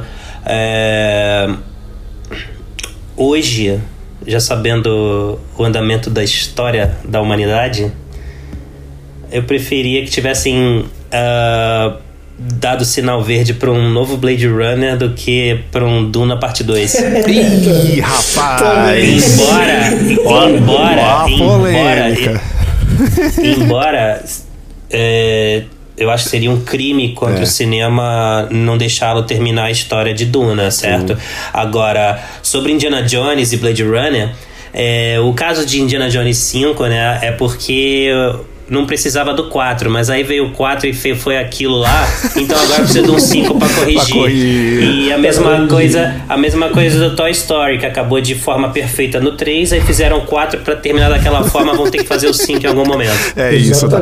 Oh, mas sabe uma coisa? Para não falar, meu, que assim, para não falar que o, o para mim, tá, que o 2049 não tem um, um, um pontos ali a corrigir, apesar de ser uma obra-prima e tudo mais, cara, eu não gosto do Jared Leto, né? Não sei se vocês me acompanham nessa. Ah, ele é horroroso, aí. É, é, é, mas ele aparece pouco. É, então, isso que é bom, né? Deixou ele aparecendo pouco. Ele, ele, ele meio ofuscado ali, graças a Deus, na minha Sim. opinião ali. E... Acho que perceberam isso durante as filmagens e diminuíram o papel, hein? É, meio que. Não, o personagem é bom, mas ele tá é, mal no filme isso. mesmo. Ele, perfeito, tá caricado, né? Perfeito. Ele é, né? Agora deixa eu falar uma coisa para vocês, né? A gente ir pra Duna ali dá para dizer e eu já falo que para mim sim, tá? Mas dá para dizer que Blade Runner 2049 é um dos melhores filmes da década que vocês viram? Dá, para mim, inclusive ficou na minha lista é, de melhores filmes da década, ficou. do ano e da década, né? É, ficou na minha também. Dá Boa. sim, tranquilamente. É. O, o... Aliás, todos esses filmes que a gente está falando do, do Villeneuve, eles figuraram com exceção do Homem Duplicado e Incêndios. No, no meu caso, eles figuraram na lista de melhores do ano, dos anos de seus lançamentos. Né? E isso não é nenhum é. spoiler dizer que Duna não vai figurar nesse ano também. Boa, exato. Não, é, é, eu, posso, eu posso falar uma coisa antes de entrar em Duna, mas vai ainda, lá, claro, sobre Villeneuve, já que a gente falou de Blade Runner. É, aí eu vou, eu vou terminar aqui e vocês podem acabar comigo, tá? Mas ó, é, o, o, o, o Denis Villeneuve, ele é tudo isso mesmo. Por assim, se ele é, quando que isso ficou assim evidente? Não vai me dizer que foi em Duna, tá? E assim, como a gente falou aqui, eu adoro Blade Runner 2049, que é uma das continuações que eu mais temia e fiquei surpreso por gostar tanto. Mas, gente, ele jamais teria feito esse filme se Ridley Scott não tivesse estabelecido um padrão que inspirou milhões de filmes e outras artes e artistas espalhados por aí. E é aí que eu queria voltar quando vocês falaram em Cronenberg, Hitchcock, eu tô falando aqui de Ridley Scott. Porque assim, gente, quando lançaram seus principais filmes, a gente surtou com Francis Ford Coppola, Martin Scorsese, Steven Spielberg, Brian De Palma, esses caras que têm assinatura, sabe? O Villeneuve tá nesse nível. Olha. Ah, eu não quero parecer idoso, tá? Não quero parecer idoso, mas, por exemplo, o D David Fincher, por mais que eu não goste de Mank, por exemplo, ele é gênio, entendeu? Sim. Paul Thomas Anderson, ele é gênio. Sim. O Wes Anderson tem a assinatura dele. Então, assim, eu tô falando de diretores mais novos para não parecer tão idoso, tá? Para não falar só de Coppola, Scorsese, Spielberg, De Palma. Por que tem essa fixação em torno de Villeneuve? Mas oh. aí, aí é a mesma questão do, é, vai lá, do vai Nolan lá. também. Ah, desculpa, Pedro. É, não, vai lá, vai lá. É, é, uma, é uma, assim, eu acho que ele é, sim, um, um cara que tem um extremo domínio da, da linguagem é um cara que construiu um, um digamos assim, um, uma, um adendo à filmografia dele na ficção científica que é bastante relevante, né? Prova disso é aquilo que eu falei, é o único cara que foi indicado ao Oscar de direção por um filme de ficção científica nos últimos 10 anos. Isso é muito expressivo, né? O próprio Nolan dirigiu dois ah. nesse, nesse ínterim. É, um que foi indicado a melhor filme, no caso, A Origem, mas não houve indicação para direção. Né? Então, é, eu acho que isso é bastante significativo. Você tem que ir até é, mas... o Steven Spielberg para ter uhum, tido uhum. uma indicação por direção antes de, de ficção científica. É, mas aí é, rela é, é, relativo também, porque, por exemplo, eh, desculpa, o, o, Tom Hooper ganhou o melhor diretor no ah, ano não, de Inception, sim, né? Sim, exato. É, é, é, relativo. Não é, não é isso que atesta a genialidade dele. Na minha opinião, é a maneira como ele flui entre gêneros, entre gramáticas visuais é, e com a habilidade de contar é, histórias. A questão da assinatura, eu entendo o que você está falando, mas, por exemplo, é, o que você reconhece um filme do, do Nolan, né? É, por questões, talvez por pejorativamente pelos diálogos expositivos, né? enfim. É, mas você reconhece, assim como você reconhece visualmente um filme do Tim Burton, você reconhece tematicamente Sim. um filme do Denis Villeneuve. E aí, novamente, é algo que empobrece, em perspectiva, a filmografia dele, porque em Duna isso não acontece. Né? Isso aconteceu Quem te em, lembra, em, é, A Chegada, é. em Blade Runner 2049, uhum. mesmo Blade Runner Sim. sendo um filme que já existia em seu próprio universo, né? Você reconhece é. isso nos suspeitos, no Homem Duplicado, mesmo o Homem Duplicado sendo um filme esteticamente diferente, né? Então, é, eu acho que é isso, isso que, que o habilita enquanto um gênio do seu ofício, é, e novamente, não está no mesmo patamar, e eu digo isso com muita tranquilidade, de Scorsese, dessa velha guarda, né? É, não está no mesmo patamar, mas eu, eu vejo com, com certa equivalência em relação a esses novos que você falou, Wes Anderson, né? Por exemplo, eu vejo o Wes Anderson que é, que é cineasta de nicho, né? muito menos é. É, reconhecido, embora também já tenha chegado ao Oscar, tido sucesso em festivais e tudo mais, do que o Villeneuve, entendeu? É, mas eu, eu entendo o que você está querendo dizer e eu acho que a, o reconhecimento do, do Villeneuve é mais temático. O que. É, eu vou deixar. Uh, é, deixa eu só uma provocação pro, hum. pro Pedro aqui, ó. Outro que eu vou trazer aqui para emendar com o Pedro.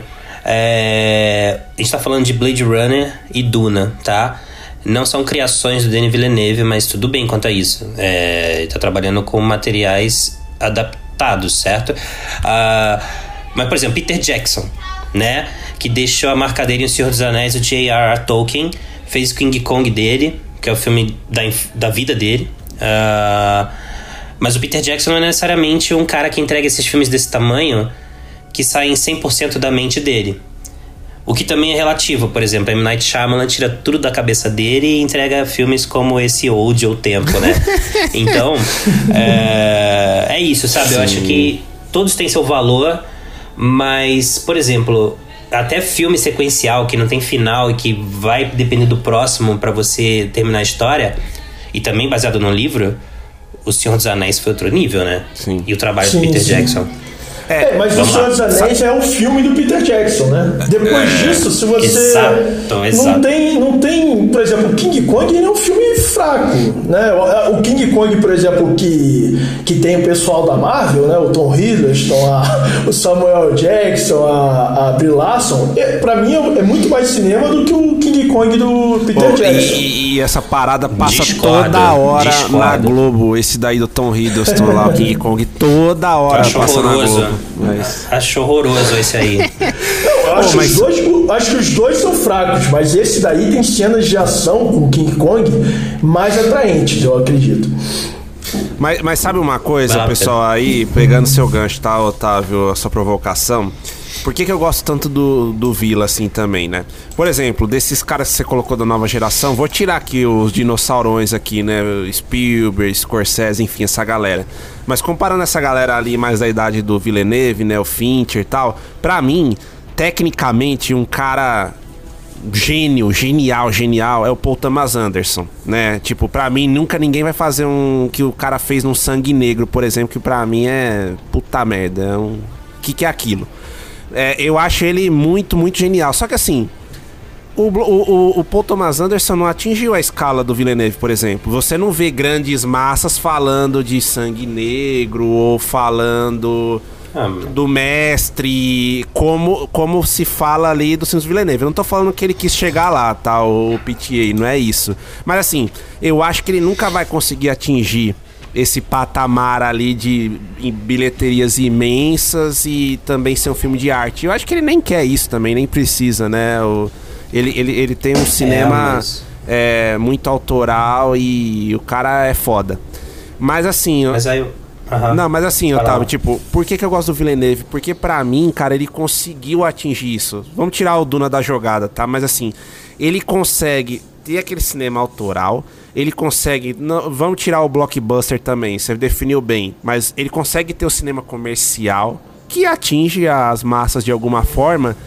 Mas ele também consegue trazer aquele lado mais artístico, sabe? Ele consegue fazer a junção que assim, o Nolan também fez em alguns momentos, mas pra mim, o ponto do Villeneuve é a uniformidade, o equilíbrio, entendeu? Pra mim ele tem uma carreira muito mais uniforme que o Nolan, por exemplo. E até o Fincher ali, né? O Fincher tem grandes acertos, mas assim, ele fica muito tempo fora do circuito também. O Villeneuve, cara, pô, que diretor emplacou uma sequência tão grande de filmes fodas assim desde 2012, 2013. E eu vou colocar o Incêndios também, tá? Apesar de ser menos, mas acho foda também. Que diretor, cara, com essa visibilidade que emplacou tanto filme foda como o Villeneuve emplacou, sabe? Eu acho que foi isso que fez ele ganhar esse status, né? Você vê filme ali de 2010, tem filme do Villeneuve, igual o Reinaldo falou, toda a lista de melhores do ano, Villeneuve, Villeneuve, Villeneuve, Villeneuve, sabe? É difícil ele não estar ali na boca do gol nesse sentido, sabe? Então, e, e- e- e é isso, né? Pra mim, ele, os filmes dele sempre são muito bonitos visualmente, trilha. O Duna é discutível, é, mas não dá pra falar que não é um filme bonito, né? Visualmente, é um filme que, pô, você tem, tem uma imponência ali no IMAX, né? Não tá ali à toa. Isso acho que dá pra falar, talvez, do Duna. E vamos É, falar na linguagem que, que o Otávio trouxe, o, o Pedro. Você falou, os filmes dele são sempre muito bonitos visualmente. Ele trabalha com diretores de fotografia diferentes, né? Como Exato. o próprio Otávio É. sublinhou. Ou seja, isso traz, é isso que eu falei da gramática visual. Ele consegue É. se ajustar à gramática visual é, de uma maneira que outros cineastas não conseguem. Você vê, o próprio Spielberg tem a parceria com o Kaczynski lá, o, o polonês, Kaminsky, isso. Polonês, é. Porra, são mais de 20 filmes que os dois fizeram juntos, né? Porque um já entende o outro, isso corta, tem atalhos e tal. Então, é, é, são essas pequenas coisas, né? Os filmes deles são todos muito bonitos, né? Visualmente. É, o visual se ajusta à narrativa de forma muito orgânica. É, então, são, são essas pequenas coisas, né? E, e complementando o que você falou, o Paul Thomas Anderson, ele é um cara que o cinema dele você só reconhece sendo cinéfilo. Né, ou É, exatamente. É O- isso, o perfeito, Villeneuve perfeito. não. É. O que eu tô querendo dizer tematicamente é isso. Você reconhece que é um filme do Villeneuve. Lógico, você que entende alguma coisa de cinema, como você falou, por exemplo, como você mesmo é, se chama amador, né? Nós, amadores de cinema, em algum nível, reconhece. O, o sujeito que escolheu pelo pôster não vai reconhecer, né? Mas a gente está tá pressupondo, quem escuta esse podcast, por exemplo, alguma coisa entende de cinema, né? Então essa pessoa, ela reconhece o filme tematicamente, entende? Então é, essas são virtudes do cinema do, do Villeneuve que o distinguem. Eu acho que. Eu acho que. ahn, o Paul Thomas Anderson ele também não trilhou, assim, não se arriscou num material de origem ahn, que tem o, o, o, a sua religião, como Duna, por exemplo, ou, por exemplo, Fundação, que agora virou série no Apple TV Plus. Ah, é, imagina Fundação com Paul Thomas Anderson, por que não? Ah, acho que acho que, por exemplo, ah, tem ah, uma história qual é, é, do Arthur C. Clarke, né? o, é, Encontro com Rama, que, se eu não me engano, foi já passou pela cabeça do David Fincher ou algum cineasta desse naipe, acho que foi o Fincher, que já colocaram como um dos planos do Fincher e nunca saiu do papel. Imagina assim, o Paul Thomas Anderson fazendo um filme desse que mexe, queira ou não, com com um público que busca fantasia, ah, que é mesmo quando não é pras massas, atinge o povo, a curiosidade, aí você tá falando de um tipo de filme que atrai mais a atenção do povo, sabe? Por mais que essa maioria vá se decepcionar naturalmente com Duna ou mesmo Blade Runner 2049. Então, é por isso que eu acho que não dá pra dizer que ah, o Paul Thomas Anderson, eu não, não concordo com isso, que o Paul Thomas Anderson não, não tem essa visibilidade do Denis Villeneuve, mas por motivos que de apelo, né? De apelo da- do material que da história que ele tá contando. Não, eu, eu, eu concordo, não, eu concordo com isso. A gente já falou a respeito de que o Villeneuve ele Aham. passou a ser divisivo, teu jeito, a partir do momento que foi mexer nas propriedades intelectuais. Mas o, o, o cinema dele, ele já transitava bem entre o comercial e o autoral, é, que é o que o Pedro defende aí como uma das virtudes, é, desde o início, né? Com o Prisoners. O, o do Villeneuve, o, o do Paul Thomas Anderson, a gente pode dizer que também teve um pouco dessa pretensão e não foi talvez tão bem sucedido, porque os primeiros filmes dele, entre os primeiros filmes dele, está o Bug Night, que é um filme comercial, né? foi, foi bancado pela TriStar, né? enfim, tinha uma pretensão comercial, um filme adulto. O Magnolia, que escala o Tom Cruise né? e tudo mais, sim, enfim. Sim. Tinha, tinha um grande elenco, né? filme com pretensão ao Oscar, na época em que o Oscar premiava esses filmes de estúdio, né, no- nos anos 90, depois que ele vai caminhando para uma autoralidade maior, né, para esses filmes mais de nicho, nichados, tal, como por exemplo o Wes Anderson sempre foi, né? Mas o cinema do Paul Thomas Anderson quando surge, né, no- nos anos 90, ele tinha alguma pretensão comercial. Né? Também aliado à autoralidade, mas alguma pretensão comercial ele tinha. Mas o Villeneuve foi mais bem sucedido nessa transição, né? na, na, na mescla dos dois. Isso posto, eu gosto mais do Paul Thomas Anderson do que do Villeneuve. Tá? Sou, sou do time do Otávio, e eu acho que o Otávio gosta mais do Piquet também, né? É, eu acho que, por exemplo, imagina se o, o Paul Thomas Anderson tivesse feito um Star Trek, né? Então, ah, né, acho que tem outro peso, né, para as pessoas. Mas é, mas é isso, né? Cinéfilos reconhecem, Mas é, mas é uma discussão interessante. É, mas acho que até eu, viu, também, se fosse colocar ali, né? Os dois estão no penhasco ali, no abismo de réu, ali só pode salvar um. Acho que eu salvaria o PTA também, se bem que, sei lá, talvez o Vila, é, não sei. mas, mas enfim, né? É algo ali pra, pra gente pensar, mas realmente é, a gente vê ali a projeção do, do Villeneuve. E, bom. Acho que a gente já passou bastante tempo aí do podcast, né? E sempre ali no Vem Aí, Vem Aí. Acho que chegou a hora, né? Da gente mexer nesse vespeiro aí do Duna. Um filme mega aguardado ali, né? Vamos colocar ali no blockbuster em cima, assim, da galera cinéfila até dos não cinéfilos ali também, né? Na galera que já sabia do romance do Frank Herbert, ou até, enfim, aí tem que ser cinéfilo mesmo, pra lembrar da adaptação lá do Lynch, com o Dino de Laurentiis, todo aquele negócio que aconteceu lá atrás. É... E aí, assim, né, já começo falando para vocês, quero ouvir a opinião de vocês aí também, mas o Otávio também sabe, né, que tá comigo aí na trajetória. Puta, o quanto eu tava aguardando esse filme, cara. Eu falei, caralho, velho, Duna com Villeneuve, puta merda, vai ser fodástico. E aí, né, era um filme que era para ser lançado como vários outros, né, e foi impactado aí pela pandemia, tudo mais. E, puta, teve o primeiro trailer, eu não sei, né, acho que vocês vão lembrar também quando teve o primeiro trailer que já saiu com o Eclipse ali do Pink Floyd. Eu falei, caralho, velho, que que assim, né, já junta ali com a minha banda preferida e tal. Foi cacete, velho, vai ser o melhor filme de todos os tempos, velho. Vai ser o melhor filme de todos os tempos, não espero nada menos que isso.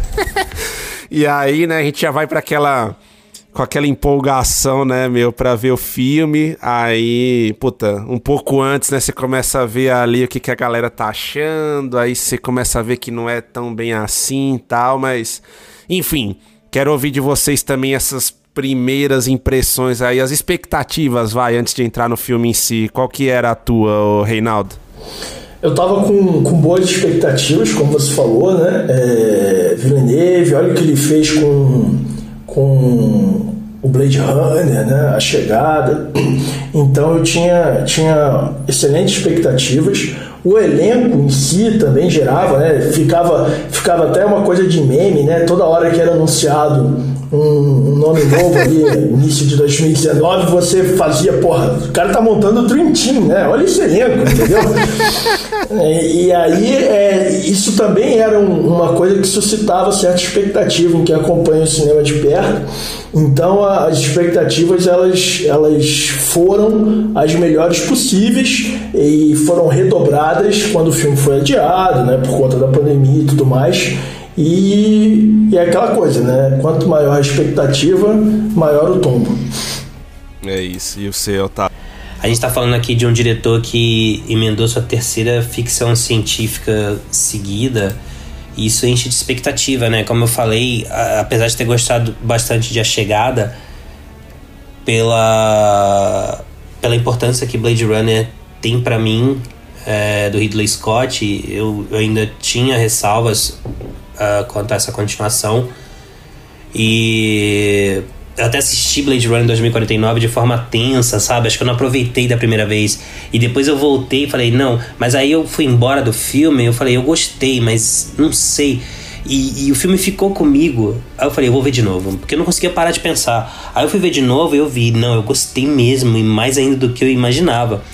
E, e aí eu fui pra Duna super confiante.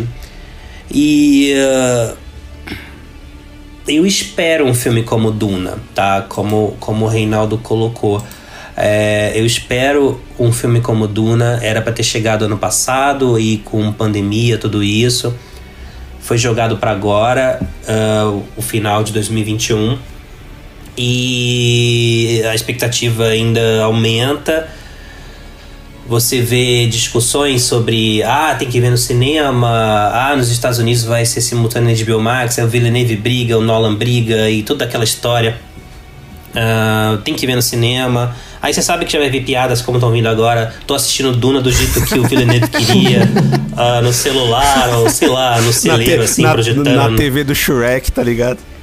É, então eu acho que a expectativa só aumentou com essa espera. E aí, eu vou dizer assim: eu acho chatíssimo o paciente inglês do Anthony Minghella, mas é, eu acho que hoje ele já pode descansar em paz esse filme, porque ele achou finalmente um, um filme cheio de areia tão chato quanto. Só que assim, eu não espero o ano inteiro para ver o paciente inglês, mas eu espero um ano inteiro e mais um pouco para ver um filme como Duna, e por isso o tombo a queda, o machucado é muito maior. Boa. Ô, ô, Otávio, já emenda aí também, cara, que a sua história é boa aí, você, ia reclamar alguma coisa da tua sessão pro Duna, não é? Já, já abre o coração aí pra galera, o que que era? Cara, é... Não, eu acho que... Uh... É assim, eu acho que... O, o, eu assim, não sei o que o Reinaldo acha, mas o, o, os, os cinemas, as salas de cinema... É elas precisam ser cuidadas por nesse momento crítico do mercado, né? Da, da ascensão do streaming. A HBO Max está aí lançando simultaneamente nos Estados Unidos, 45 dias depois no Brasil. É, e você tem que ver um filme como Duna no cinema. E, cara, assim, acho que eles soltam o filme na sala e vão embora. e deixam lá você, se o som falhar. É. Se o som falhar, a imagem falhar, é, você. Acho que ninguém volta lá para falar assim. Ah, lá, lá. Eles estão adorando esse som, tá fantástico. Não, eles, eles ligam lá o filme, vão embora tomar um café ou vão conversar. Eles não ficam assistindo, é o trabalho deles, cara. Não é possível que eles não notem que às vezes tem uma falha. E aí eu digo o seguinte: eu tava falando pro Pedro recentemente. Esse ano eu comprei finalmente, minha sala é pequena, né? E eu comprei um soundbar. E eu comprei um soundbar e isso mudou minha vida, porque minha sala é pequena e não é um home theater com aquelas caixas cercando tudo, é um soundbar. A barra tá lá na frente. Mas, cara, tem hora que nessa volta ao cinema eu curto mais um, essa experiência, o som, em, na minha sala, que é só um soundbar, tá? É, não é uma sala de cinema. E, e como isso mudou do som da TV pro soundbar, mudou minha experiência, mudou minha vida isso. Eu falo com muito amor sobre isso e com grande decepção em algumas alguns retornos recentes ao cinema pós pós pandemia não, na pandemia ainda. Uh, o como às vezes atrapalha a experiência, sabe? E eu acho que Duna, na minha sessão, quando os atores falavam, o som tava baixo. E quando tinha nave passando, uh, é, essas cenas monumentais, assim, uh, batalhas, aí o som tava alto, entendeu? E tinha essa, essa diferença que, que atrapalhou um pouco a experiência para mim, sabe? Não, total, Reinaldo, Otávio, quer dizer. Antes do Reinaldo complementar aí, cara, esse ponto que você falou é cirúrgico, tá? Porque assim, eu também fui, né? E toda aquela coisa, né? Vá assistir o filme numa sala IMAX, sei o quê, né? E no momento eu tô aqui em, em Ribeirão Preto, né? Um pouquinho mais afastado ali da, da capital, né? De São Paulo. E cara, eu fui na sala de IMAX que tinha, a única que tem aqui. É, e, puta, depois até mandei, né, um direct, um negócio lá pro pessoal do UCI, né, de administradora ali. Nem sei se o pessoal viu, né, provavelmente não. Mas assim, cara, como influenciou a experiência, tá? Porque eu, eu, eu olhei ali e tinha alguns momentos, cara, que eu falei, cara, eu sentei num lugar errado dessa sala, não é possível, eu tô muito no canto, né? Acho que era melhor eu ter ido pro meio, mas eu pensei, cara, eu assisti Tenet, tipo, o ano passado, ali numa sessão que só tinha eu ali, né? No momento mais crítico da pandemia. Isso lá em São Paulo ainda. E, cara, a experiência foi outra. também tava num lugar meia boca, sabe? Não tava no centro ali da sala e tudo mais. E, e eu fiquei pensando, exatamente como você falou, tá? Cara, os caras não dão manutenção direito para salas. Tipo, eles deixam jogado ali, porque em alguns momentos a imagem tava granular e eu sabia que não era do filme, cara. Eu falei, porra, não é possível que o Villeneuve deixou uma parada dessa aqui, né? Sabe, tinha alguns momentos que estava meio pixelado. Eu falei, puta merda, não acredito que eu paguei 40 conto, né, nesse ingresso aqui na inteira, IMAX, pra ter um, uma experiência ali dessa. E, cara, mais pro final da sessão, também o som começou, sabe, a dar umas chicotadas ali que não eram também do filme, né? Então, puta, eu me identifico com isso daí que você comentou, viu, Otávio? Eu tô, inclusive, namorando uma soundbar aí também, porque tá foda, cara, tá foda. Me... E, e, e... Além do filme assim, em si, Reinaldo, a experiência, né? né? É, por exemplo, Villeneuve quer que a gente veja no cinema, Duna. Mas e o Brasil? E, e, e essa diferença, uh, esse cuidado que não existe com muitas salas, e às vezes a gente gosta, né? A gente é rato de cinema, a gente é cinéfilo. Sim. Mas e um público que já, principalmente na pandemia, ficou acostumado com streaming? Por que, que você vai pagar 40 contos para ver um filme de duas horas e meia ou mais para ver numa qualidade que às vezes na sua casa a questão do som de repente está melhor, entendeu? Não, eu acho que assim, como sempre, o, eu digo como sempre, porque eu e o Otávio costumamos ter conversas sempre que, que canalizam para essa questão do, do cuidado, do zelo com o cinema, né? É, a, gente, a gente pegou isso do Scorsese. é, o, o, eu acho que assim, esse é um problema, no caso do Brasil, que já existia diante da pandemia, né? É, cinemas mal cuidados, às vezes até mal higienizados. Agora pode estar tendo um, um cuidado maior com a questão da higiene, mas, mas ainda tem questões técnicas a serem resolvidas.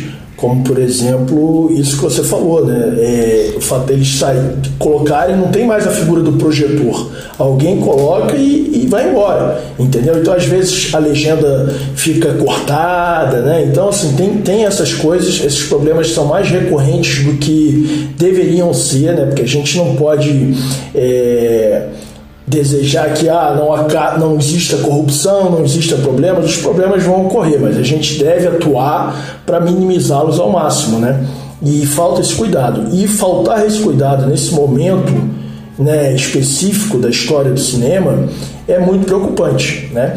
E aí, é, recuperando a questão com Duna, independentemente da experiência, eu não tive a infelicidade de vocês de ter tido problemas na sala, na sala que eu vi o, o som estava ok, a imagem estava ok. Eu lamento pelo Pedro que não viu Blade Runner em, em IMAX e viu Duna. Ainda que seja visualmente deslumbrante, não é um, um, filme memorável, né? E, e, é legal a gente ver um filme memorável, na maior tela possível, com, com melhor apetrecho técnico, né?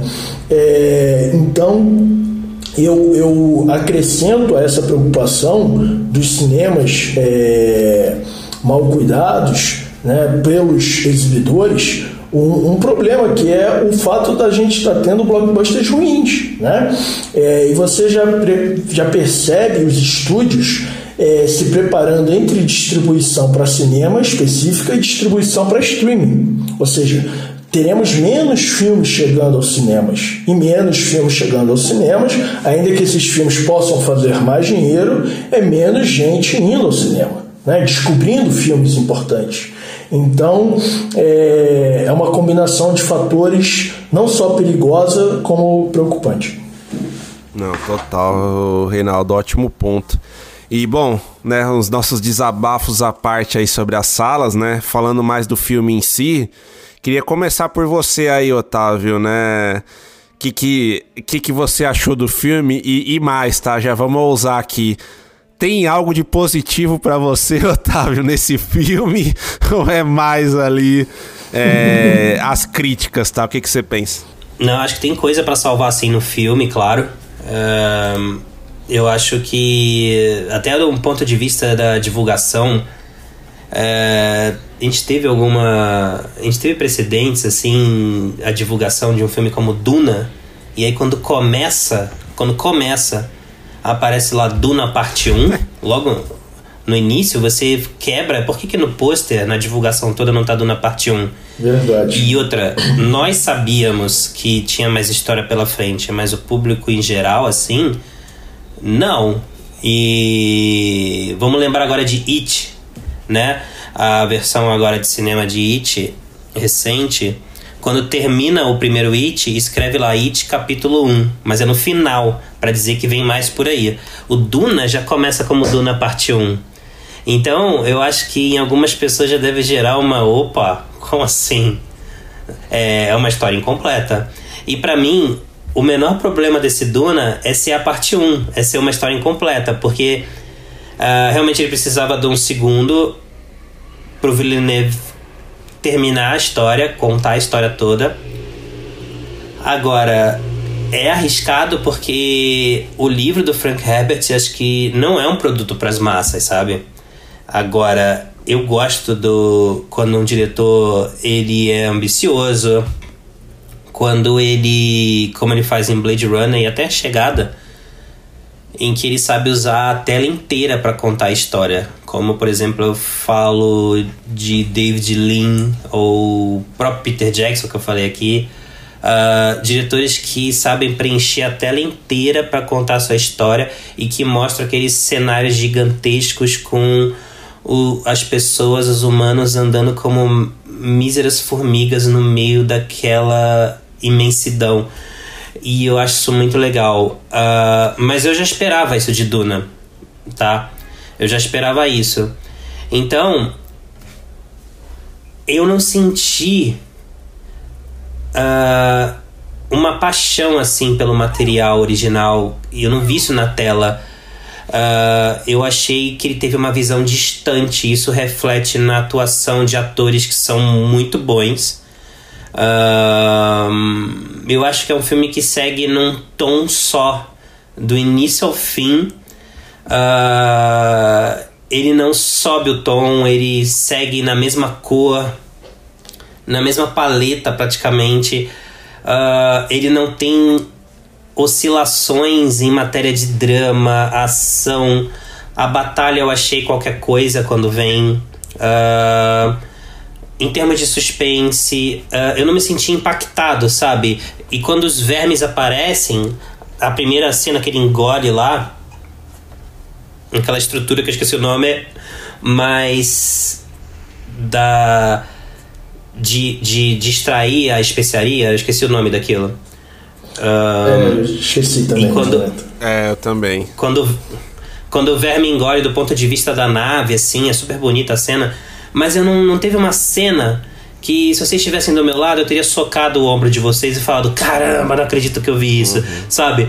Tipo o Gandalf descendo no abismo de Helm para salvar a batalha lá no final das duas torres como o Han Solo vindo na hora H do Star Wars original para salvar, ajudar o Luke a destruir a Estrela da Morte, como Neo levantando depois de morrer e ressuscitar pelos tiros do agente Smith e ele se erguer lá e lutar sem olhar na cara do agente Smith e o Morpheus falar He's the one, uhum. sabe? Aquela, aquele arrepio eu não senti isso em momento Sim. algum em Duna. Uhum. Uh, nem com os vermes, eu eu achei que o Villeneuve encarou como um job, sabe? Não como algo apaixonante para ele.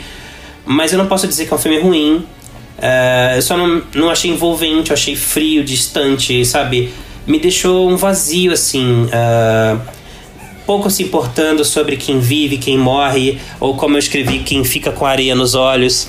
Uh, eu, assim, não acho que ninguém tá mal. Mas eu acho que podia ser qualquer ator ali do jeito que aproveitou o talento deles. Não precisava ser o, o Oscar Isaac, não precisava ser a, a Rebecca Ferguson, que eu adoro ela em todos os filmes, até no Doutor Sono. Ela manda bem, manda bem. Ah, e, e no Missão Impossível, uh, Nação Secreta, que eu já acho que ela até merecia um Oscar de coadjuvante ali, mas enfim. Desculpa, mas uh, a Zendaya, o Zendaya, assim, ela fez um book de fotos nas dunas. Eu acho que tem muita cena de sonho. Tem uma cena de sonho da adaga infinita no chão. Uh, tem muita cena de sonho. É um filme grande, mas não é um grande filme, sabe? Eu acho que ele não começa nunca, ele se arrasta. Ele é uma longa introdução, mas não é uma música do Pink Floyd que faz bom uso de uma longa introdução, entendeu? Ou se faz. Como a gente falou de. Ou se faz. Como a gente falou de Pink Floyd aqui. é isso. E você, Reinaldo? Não, eu acho que, que o Otávio foi, foi bem preciso. Eu acho que a gente. Todas as virtudes que a gente elogiou aqui sobre o Villeneuve em termos de, de capacidade operística, de, de gramática visual, de habilidade narrativa, esquece tudo em termos de Duna. Porque nada disso pode ser vislumbrado no filme, tá? As, as competências técnicas que o filme tem, é, lógico, você acredita o diretor, mas poderia ser qualquer, poderia ser o Michael Bay, entendeu? Os filmes do Michael Bay também são muito bonitos visualmente, tirando o Transformers, né, que é uma bagunça. Mas os outros, né? Ninguém filma o pôr do sol como Michael Bay. Então, assim, eu acho que eu tinha um receio em relação a Duna que foi confirmado, que era o Tim Timothée Chalamet. Eu acho que ele ele tá fantástico me chama pelo seu nome, né? E ele acaba incorporando uma síndrome de Johnny Depp com Piratas do Caribe, porque todos os filmes que ele faz, talvez com exceção do Um Dia de Chuva em Nova York, porque exige dele algo diferente, realmente diferente, é mais ou menos na linha do personagem dele lá, aquela cara de sofrência, sabe? É, de quem acordou ouvindo Marília Mendonça. Então, é, eu, eu e esse receio foi confirmado. Eu acho que ele tá mal no filme e você tem um protagonista mal, já já não vou dizer que é meio caminho andado, mas já encaminha mal o teu filme, entende? Então esse já é um problema. E aí entra isso tudo que o, que o Otávio falou, que eu estaria só me repetindo, né? É um filme frio, é um filme que não muda de tom, é um filme que não acredita nas suas cenas de ação, é um filme que não dá espaço para os seus atores, é... e é um filme que você que sempre diz que o Villeneuve sempre tem algo a dizer, você se pergunta, o que, que esse filme tem a dizer? Né? Eu, eu, saí, eu saí da sessão e eu não sabia. Se alguém, se eu, se eu tivesse visto o filme com e me perguntasse o que esse filme tem a dizer, eu ia falar, porra, velho, boa pergunta. Entendeu? Quer dizer, então essa é uma coisa muito frustrante para você enquanto espectador, não estou dizendo nem como crítico, né? Enquanto espectador, você perceber após ver um filme, entende? Uhum, perfeito. Não, ótimos pontos, né? Assim, eu, eu acho que eu vou ser mais chapa branca aqui nesse sentido, vou defender um pouco mais, mas assim, eu concordo com vocês ali na teoria de. É, e ainda mais, né, com tudo que eu falei, né, da expectativa que eu tava com esse filme, eu saí frustrado. Ponto, assim, eu saí com esse sentimento, puta, não acredito, meu, que eu saí frustrado nesse filme do Villeneuve, Duna, tal, tal, tal. Saí. Também achei um filme bem oco, bem vazio ali, né? Você não consegue se envolver. O início, né? Que o pessoal, eu vi muita gente reclamando, ah, ele explica tudo no começo das casas tal. Meu, assim, acho que é normal num mundo tão rico igual Duna. O cara teria que explicar de alguma forma, não tem como, né? É, não explicar ali e tal. Isso não me desagrada. Mas, cara, a partir do momento ali que o que o Leto Atreides, né, o personagem do Oscar Isaac, acorda e vê, né, a hacks ali, tudo que tá acontecendo, para mim o filme se perde ali, sabe? Corre demais e sei lá, você não. E assim, me incomodou que eu não consigo enxergar as lutas no filme, cara. Não consigo. Eu falei, cara, essa espada, esse negócio saiu da onde? Assim, não dá para ver. é, parece o Paul Greengrass nos filmes do Borne, que você não entende nada da luta lá, você só sabe que, pô, o Borne ganhou do cara lá, mas tipo, você não enxerga nada, assim, é tudo muito corrido tal, sabe? Não sei, visualmente ali não me impressiona as lutas, mas cara, eu discordo de você, Reinaldo, assim, eu gostei do Chalamet é, como Paul Atreides justamente nessa frieza dele. Porque se tinha um cara que poderia ser frio na trama, era o Paul. Porque no sentido assim, quando você. Eu não terminei ainda de ler o livro ali, mas até a metade ali, que é mais onde o, o Villeneuve. Mas para eu não a acho que ele história. esteja frio, não. Desculpa, Pedro. Só para você ter um pouco mais de perspectiva do que eu disse, é, frio é o filme. Né? O- É, eu, acho, eu acho que É. o, o, o Paul, sim, o Paul é um cara extremamente comedido, aplicado nas próprias racionalizações, mas eu não acho que o, Cha- o Chalamet consiga é, tangenciar isso, entendeu? Mas é uma. é, ma- entende? Então, assim, não é que o personagem é frio, o filme é que é frio, na minha avaliação. Só para fazer Sim, essa, sim. essa parte. É, não, eu, eu, eu concordo, viu, Reinaldo? De certa forma ali eu concordo. Mas assim, cara, eu acho. Eu, eu, eu gosto ali da atuação do Chalamet. Eu, eu acho ele um bom ator no geral, sabe? Eu acho que às vezes ele entra nesse modo meio Chalamet, mesmo, meio distante tudo. Mas eu concordo com você, cara. Ele não me chama pelo seu nome, é incrível tal. É, e é um filme muito bom no geral também. É, mas eu gosto da atuação dele aqui. Eu acho que quando eu visualizo o Poe ali do livro, eu consigo sentir nele algo que me conecta ali, sabe? As dúvidas e tudo mais ali. O Poe é bem mais jovenzinho, né? No livro, acho que ele tem 15, 16 anos, não é a idade do Chalamet, óbvio, mas eu acho que ele consegue transportar um pouco essas inseguranças tudo mais. É, eu gosto do personagem do Momoa também, do Duncan. É, ele aparece pouco, tal, mas assim, eu acho legal a conexão dele ali com o Paul e tal. Agora o resto ali realmente é tudo muito corrido. Aquela, aquela mulher lá da transição também, né? Que eles falam que no personagem, no livro é um homem e tal. Puta, achei legal também a atriz ali. Mas assim, não, não consigo é, me conectar de fato é, com a trama ali. Mas, por um outro lado, se tem alguma coisa ali que eu gosto, Acho que a parte técnica ali, né? A escala, o Villeneuve gosta de trabalhar com a escala e, e ele consegue aqui nesse filme, né? Você sente o impacto, a dimensão da parada ali. É, e assim, acho que aí eu, eu vou levar alguma pedrada de vocês. Eu gosto da trilha do Zimmer, apesar de ficar sempre naquela repetição da mulher Freeman lá gritando, né, Otávio? Mas. Mas assim, é, nos, tirando essa parte que sempre tá muito presente no filme, mas eu gosto, cara, da trilha. Apesar de ser meio de um tom só, mas eu gosto ali, sabe? Te, eu não vou falar que envolve, né? Porque esse filme não me envolveu muito, mas te deixa minimamente conectado ali, sabe? Eu acho que o Zimmer consegue pelo menos dar alguma coisa ali é, que, puta, acho que nesse, dessa parte 2 vai ser uh, explorada. Mas o que me incomodou também, é, até tava brincando com o Otávio né, nesse ponto, são algumas passagens ali é, que me fazem lembrar o, o, Chalamet me parece um garotinho de apartamento de Moema, sabe? Tem muita aquela questão ali, né, dos Atreides, né, e a superioridade deles e o povo ali, os Freemen ser quase, né, escravizados ali e tudo, mas tem algumas decisões ali que eu não curti tanto, sabe? Ali a batalha final e com quem ele luta, né?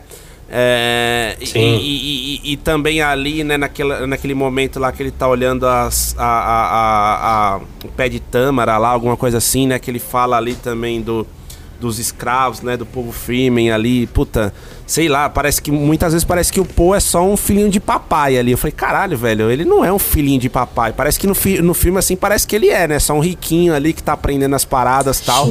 E, e, no livro você vê que ele é um cara que tem muito mais camadas, né? Ele tem um treinamento da, das Bene Gesserits lá, tudo mais que a mãe dele ali, né? Tal, a Lady Jessica. Não sei, sabe? É, é, essas partes do filme realmente é, me tiraram um pouco. Só que assim, aí vem a minha defesa aqui, tá? Tipo, realmente, como parte 1 não se resolve. É, mas, Otávio, eu discordo um pouco com você da questão do respeito do Villeneuve, tá? Pra mim, ele respeitou demais a obra do Herbert. Ele deveria, eu acho, de alguma maneira, ter se desvinculado um pouco, porque assim, eu vi muita gente que leu o livro falando, pô, é, tá um retrato fiel, tal. Gostando ou não, tá? Mas assim, falam que não, puta, tá trazendo vários aspectos do livro, tal. Realmente ele traz, tá? É, mas eu acho que ele respeita demais a obra e ele tinha que se desvincular de alguma forma para dar uma vida própria para essa parte 1. É isso que eu não senti, entendeu? Eu acho que ele ficou muito com medo dessa questão de talvez Exato. não rolar uma parte 2, de ter tomado pau ali no Blade Runner na bilheteria e falou: caralho, se acontecer isso comigo agora, fodeu, né? Então, de alguma maneira, ele quis fazer o negócio mais respeitoso possível com a obra do Herbert, mas assim, acho que ele esqueceu de dar a autoria dele da parada, de dar o envolvimento, sabe? Então, eu acho que isso que faltou. Mas, eu ainda tenho esperanças, tá? Que nessa parte 2, já com tudo garantido, talvez tenha até mais sequências, né? Porque o mundo de Duna é muito extenso, né? É, falaram aí agora que vai ter parte 3 do na Messiah, sei lá o que e tal. Eu, eu sinto que ele vai estar mais solto nesse sentido, sabe? De tipo, não, agora eu posso é, arriscar mais. Pode ser que não, tá? Pode ser que ele faça uma merda maior que Duna. Mas eu, eu gosto de ter essa esperança, entendeu? Que, que com a parte 2 já confirmada, com tudo mais encaixado, com o mesmo elenco e tudo mais, que ele possa realmente mostrar ao que veio aqui na questão do Duna. Não sei o que vocês acham. Não, eu ia comentar que, que eu entendo essa chapa branca do, do Pedro. Eu acho que ele estava com tanta expectativa pelo filme que ele, ele, ele, sente a necessidade de se convencer de algumas virtudes. Exato. Que, a gente vai para gostar, né? A gente vai para gostar. Exatamente. Assim, assim como é, a gente comentou aí de pessoas que, que já vão com o espírito do contra, né? É, o Pedro foi com o espírito a favor. Não importa, é, o filme vai ser bom de alguma maneira. Mas eu acho que Duna seria melhor, né, é, dentro dessa grandiosidade proposta, e parece que há conversas nesse sentido, né, não com a linha central, mas com spin-offs, de repente, uma série para HBO Max, entendeu? Fizeram isso com, com Guerra dos Tronos, né? Então, talvez fosse... É, para o que o Villeneuve queria, né, que com essa respeitabilidade exacerbada, como apontou o Pedro, talvez fosse melhor. Né? É, então, é. Fala, Otávio. Não, então, é justamente, aí, uh, você continuar, desculpa. Uh, não acha que seria mais negócio fazer como aconteceu com a adaptação de Fundação? Sim, eu acho que, que, é, que é uma série muito boa, eu tô assistindo. É, tem aquelas pessoas que estão ficando um pouco perdidas, mas eu acredito isso a pessoas que assistem mexendo no celular, porque a, a série, a série ela é bem. É, clara, é, não tem nenhum problema de você entender. A diferença é que ela não é, é, linear como a maioria das séries, né? Você tem saltos de 200 anos nessa temporalidade, 30 anos, né? Um episódio tem um personagem com foco em um personagem, o outro é em outro, enfim. Mas eu acho que talvez fosse melhor. Para ser filme, ainda que dividido em parte 1 parte 2, o Villeneuve ele precisaria ser mais ousado, como foi em Blade Runner, entendeu? Como talvez é, fosse a minha e a sua expectativa, Que ele, que, ele, é. que ele fosse um autor de fato, né? E, Exato. e não um mero reprodutor. Né? E como mero reprodutor, você pergunta, pô, o que, que esse filme tem a dizer? Porque o filme do David Lynch, que eu não vou é, ter a audácia de falar a respeito aqui, porque eu vi há muito, muito tempo, então não seria justo da minha parte falar, mas eu me lembro que quando eu vi, eu fiquei satisfeito, porque eu senti a conexão que eu não senti em relação com esse filme. E a gente está falando do David Lynch, que é o cara mais hermético que existe no cinema, entendeu? Então, é, ou seja, por qualquer ângulo que você se predisponha a fazer, com todo respeito ao Pedro e à devida vênia, você se frustra com o Duna. você fala, não, não tem como defender, entende? É, é um filme muito fraco, na minha opinião. Agora, uh, e, e você, você não lembra, Reinaldo, muito do filme do David Lynch? Não, não, eu lembro, principalmente visualmente. Ah, tá. Mas assim, o que eu tô querendo tá. dizer é que eu não tenho ele vivo não, na minha mente, como eu tenho esse Duna, que uh -huh. eu vi no outro dia, pra, pra uh -huh. é, fazer comparações. O que eu lembro Você, é que eu uh -huh. fiquei satisfeito com o filme quando, quando acabou, entendeu? Eu, eu, eu me conectei com aquilo, o filme me, me comunicou algo. Algo que esse Duna não comunicou, entende? Sim, eu. Você assistiu Duna dublado já, com a dublagem da Globo? Olha lá, Otávio. Eu quero, primeira, eu quero saber onde o Otávio quer chegar. Assisti, a primeira vez que eu assisti ah. Duna é, foi dublado. É, porque eu era. Ah, eu era você lembra que. A, você lembra que a, a especiaria era dublada como tempero? quando eu fui, quando eu fui descobrir que era. Quando eu descobri que era spice e que era especiaria, eu levei um susto, porque pra mim a referência é que aquilo era o tempero tão cobiçado era tempero. Eu tom perro, igual do Jacan, tom perro. Ah, sensacional, é verdade. É, mas assim. Essa, essa, mas eu posso dizer. Otávio, essa construção ah, foi melhor que o filme do Villeneuve, cara. Você foi preparando. Não, mas eu posso. Você viu, você viu, a, você viu na Globo, você viu dublado. Você... Exatamente, exatamente. O cara é manja Pode de narrativa. É tempero. Tô falando, é. Esse quebra expectativa uh, mas eu, ninguém. eu não sei se era da Herbert Richards, mas uh, era tempero. mas ó, eu posso dizer mesmo assim, com total segurança, que mesmo esse meio filme que tem mais de duas horas e meia, ele é melhor que a versão do David Lynch, né? Mas aí também o Duna de David Lynch é como Popeye do Robert Altman, né? Não tem nada a ver com esses caras, né? Esse tipo de filme. Mas tem um Popeye que é do Robert Altman. Robert Altman e que é um filme com o Robin Williams. Não, pô, tem o, e... tem o Insônia do Nolan, né? Não tem nada a ver com o Nolan ali, Nossa, né? eu gosto do Insônia. Ah, eu gosto. Mas, ah, não, mas o Robert... Gosto, gosto bastante. Robert então. Altman's Pop, Popeye, Popeye, nada a ver. e... Então, assim, acho que Duna, né, o Renato tava falando aí do Pedro, é, e, e eu também fui com essa intenção, o tipo de filme que você vai para gostar, porque você tá esperando, e você não espera o paciente inglês, mas você espera Duna. Então, assim, e eu acho que essa frieza também, é, eu não quis dizer que ele não, não respeita né, o material original, ele, ele, ele respeita até demais, eu concordo com isso mas eu não senti que ele teve uma paixão por isso. Como, por exemplo, outro filme incompleto que precisa do próximo, O Senhor dos Anéis, A Sociedade do Anel. É, você sente a paixão do Peter Jackson pela obra do Tolkien.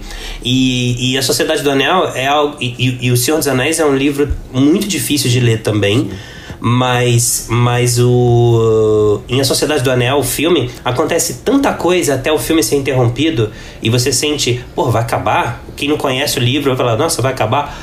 E acaba. E, e, e, e assim, parece que de é repente a impressão é que ainda né? não saiu do primeiro. É.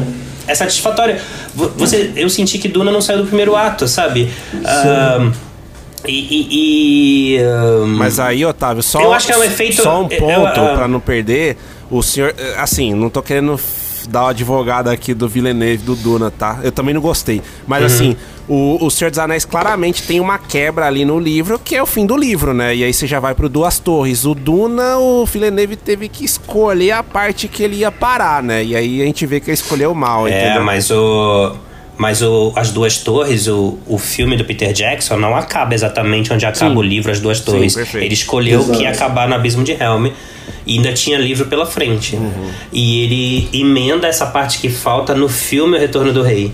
Então, uh, eu acho que essa distância emocional, não sei o que vocês acham, mas acho que é um efeito desse cinema atual que tenta driblar emoções que muitos dizem que são fáceis. Uh, muitos dizem hoje, eu discordo muito, que trilha sonora às vezes atrapalha e tenta deixar mais piegas, deixa, tenta controlar emoções, mas eu acho que é uma parte essencial do cinema.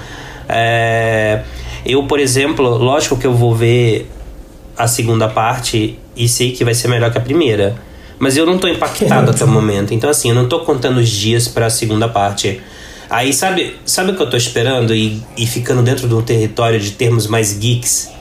Eu tô mais curioso, por exemplo, para ver um filme que ninguém pediu, que é o novo Avatar do James Cameron. Eu tô esperando mais. E agora que eu vi o trailer do Matrix 4, eu quero ver o Matrix 4, eu quero ver os novos Ghostbusters, eu quero ver o Batman do Matt Reeves, eu quero saber como Star Wars vai conseguir voltar pro cinema agora que tá forte na TV e como vai continuar The Mandalorian depois daquele final da segunda temporada. Eu não tô preocupado com Duna, entendeu? É, eu queria estar tá preocupado com Duna parte 2. Uh, uh, aliás, assim, tem outro filme em cartaz que quase ninguém viu e que não teve o 10 teve 10% do hype de Duna, que é o último duelo do Ridley Scott. Então, assim, mas a gente tá falando do velho épico do Ridley Scott, de emoções exacerbadas. Parece que é a moda antiga. E Duna é a cara do novo épico, o novo tipo de espetáculo. Frio, distante. Hoje, talvez o próprio Senhor dos Anéis, que eu já insisti em trazer aqui, eu confesso, ou o Gladiador, do próprio Ridley Scott, Titanic, Coração Valente, são filmes exagerados, melodramáticos e talvez piegas. Imagina, Spielberg é piegas, sabe? Então, uh, a gente tá falando aqui Silêncios Inocentes e outros filmes aqui que já ganharam Oscar. Hoje quem ganha Oscar é Nomadland. Realmente, realmente. Essa né? ele nunca vai esquecer, não. é. Oh, mas vou te falar uma coisa: é melhor Nomadland do que Green Book, né, Otávio? Pelo menos, né? Ou não. É. é o... Sei lá. É, é. Mas eu, eu acho, é, eu quero é, só fazer é, um, um, é. uma, uma exclamação aí do que, do que o Otávio falou. É, eu concordo com ele que o cinema tá, tá vivendo essa crise de identidade em relação ao, ao, ao, tom do filme, principalmente dos filmes maiores, mas eu acredito especificamente ao Duna é, essa frieza e, e, esse equívoco no tom e tudo mais, a, uma, a um erro de cálculo do Villeneuve mesmo, sabe? Eu acho que, que tá mais nisso do que, do que na, na do que ser refém dessa crise de identidade. Mas de uma forma ou de outra é frustrante, como você falou. Eu também acho que o Duna 2 vai ser melhor, porque pior é difícil. E, e a gente vai estar com uma expectativa é, mais pior moderada. que tá, não também. fica. Então, é, exatamente. Então acho que, que essa convergência de fatores vai, vai favorecer a segunda parte. Tomara, né? Sim, é que nem o. É que nem o, o Flamengo tirar agora o Renato Gaúcho. Pior que tá no fita. é, cara, ah, sei não, não, hein? Eu, eu não sei sou não. tão crítico assim. Eu, eu acho que tá, tá complicado, mas eu acho que não, não é o momento de tirar o técnico, não. mas aí a gente vai começar a falar e, de Flamengo. E o que, que vocês acham? E o que, que vocês acham? Não, mas o que, que vocês acham de, de, de, eh, Vocês devem ter lido, né, comparações dizendo, antes de chegar aqui aos cinemas, falar que Duna é o novo Senhor dos Anéis, Duna é o novo Star Wars. Eu acho que tem nada a ver, né? E ainda mais nada se você viu o filme do David Lynch, você já sabe, ou Sim. lê o livro, você já sabe que, que, que por que estão falando um negócio desse? É do ponto de vista do espetáculo? Porque é. não é possível. Eu acho que seria. Eu esperava algo mais, até na versão do Villeneuve algo mais Game of Thrones do que O Senhor dos Anéis. Sim. Exatamente. Mas sabe uma também coisa, Otávio? Falam muito isso também, porque assim, o Tolkien é o canônico ali com O Senhor dos Anéis, né? Mas o Duna, é. o romance do Frank Herbert vem antes, né, do Star Wars, né? Inclusive o próprio Lucas fala ali e tal que Duna uhum. é uma das inspirações, né? Então se você for ver, muita coisa ali que a gente vê dos sci-fi e tudo mais surgiram das uhum. ideias ali de inspirações com com o romance do Herbert, né? Esse é um dos pontos também, né? Quando você compara a Duna, então assim, é foda isso, né? Porque você tem que olhar a Duna como um precursor ali na ideia de romance, mas ao mesmo tempo quando a gente tá vendo o filme, é, você vai comparar só com vários filmes que já foram lançados, né? Então, trazer uhum. algo diferente aqui é muito complicado. E assim, a gente vê que o Villeneuve não consegue fazer isso, né? Então, eu acho que as comparações aí com o Senhor dos Anéis e tudo é muito carregado por aquele imediatismo que a gente vê aí, né? Nego achando tudo é épico, é ser não sei o que, é o melhor filme, não sei o que lá.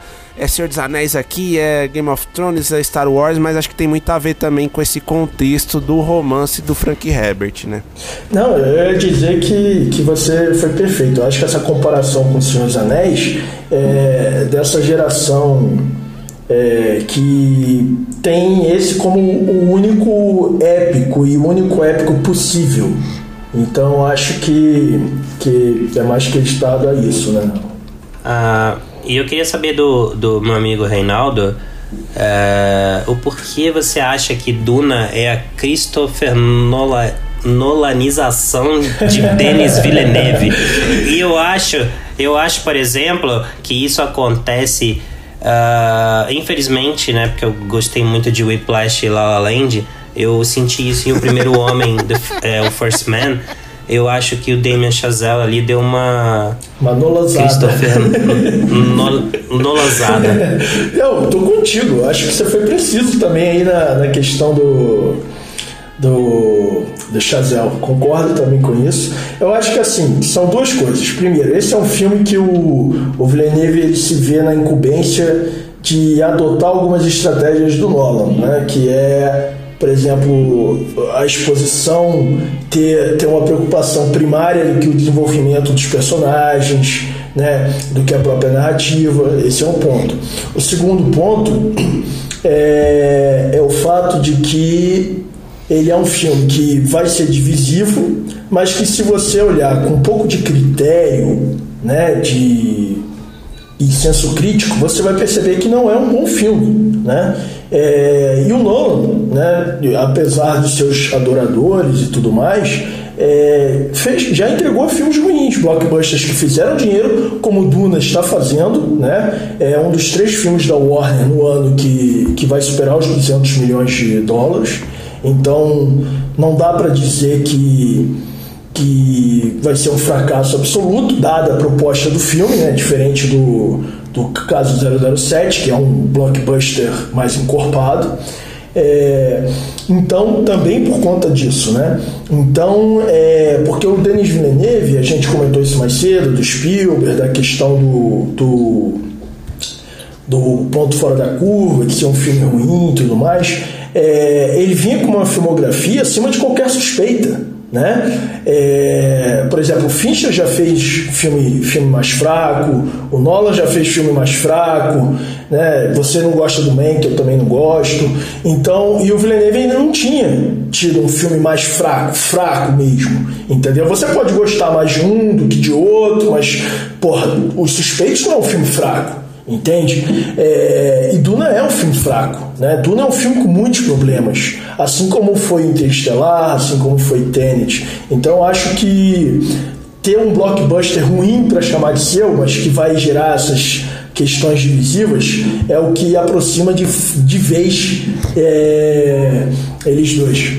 Olha, é uma boa, viu? Mesmo eu ali, ó, vi, Vilenezete aí, tenho que aceitar que o Reinaldo tem um bom ponto.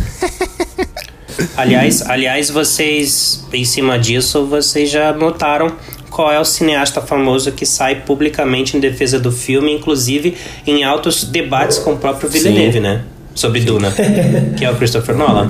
Você vê que, que, que inclu... exatamente, né? que inclusive na época é, que inclusive na época o Nolan também disse ter adorado o primeiro homem.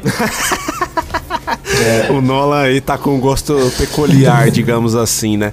Oh, mas ó, uma coisa Exatamente. que eu tenho que falar aqui que a gente tá esse, esse podcast tá virando épico também, hein? Estamos chegando quase na duração do. Já tá com tempo. É, é os che... anéis do é.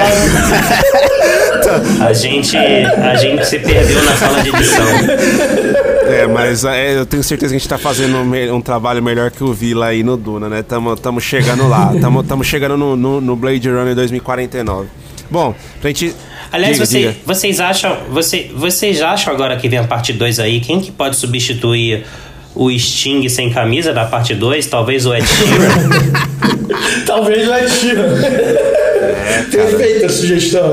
O, o Harry Styles. Ele já fez Game of Thrones. Ele já fez Game of Thrones. Quem, quem, sabe o Harry Styles ali se pintar o cabelo, né? Agora que ele já tá fazendo filme aí também, já fez Dunkirk e tal. Ele, ele, ele é o Mephisto, hein? Se prepara. É, tá tem isso, né? É verdade, tem isso. Exatamente. Bom, mas vamos nessa aí, né? Pra gente caminhar pros finalmente, queria saber de vocês, primeiro, a nota do que vocês dão pro Duna aqui de na escala de 0 a 10.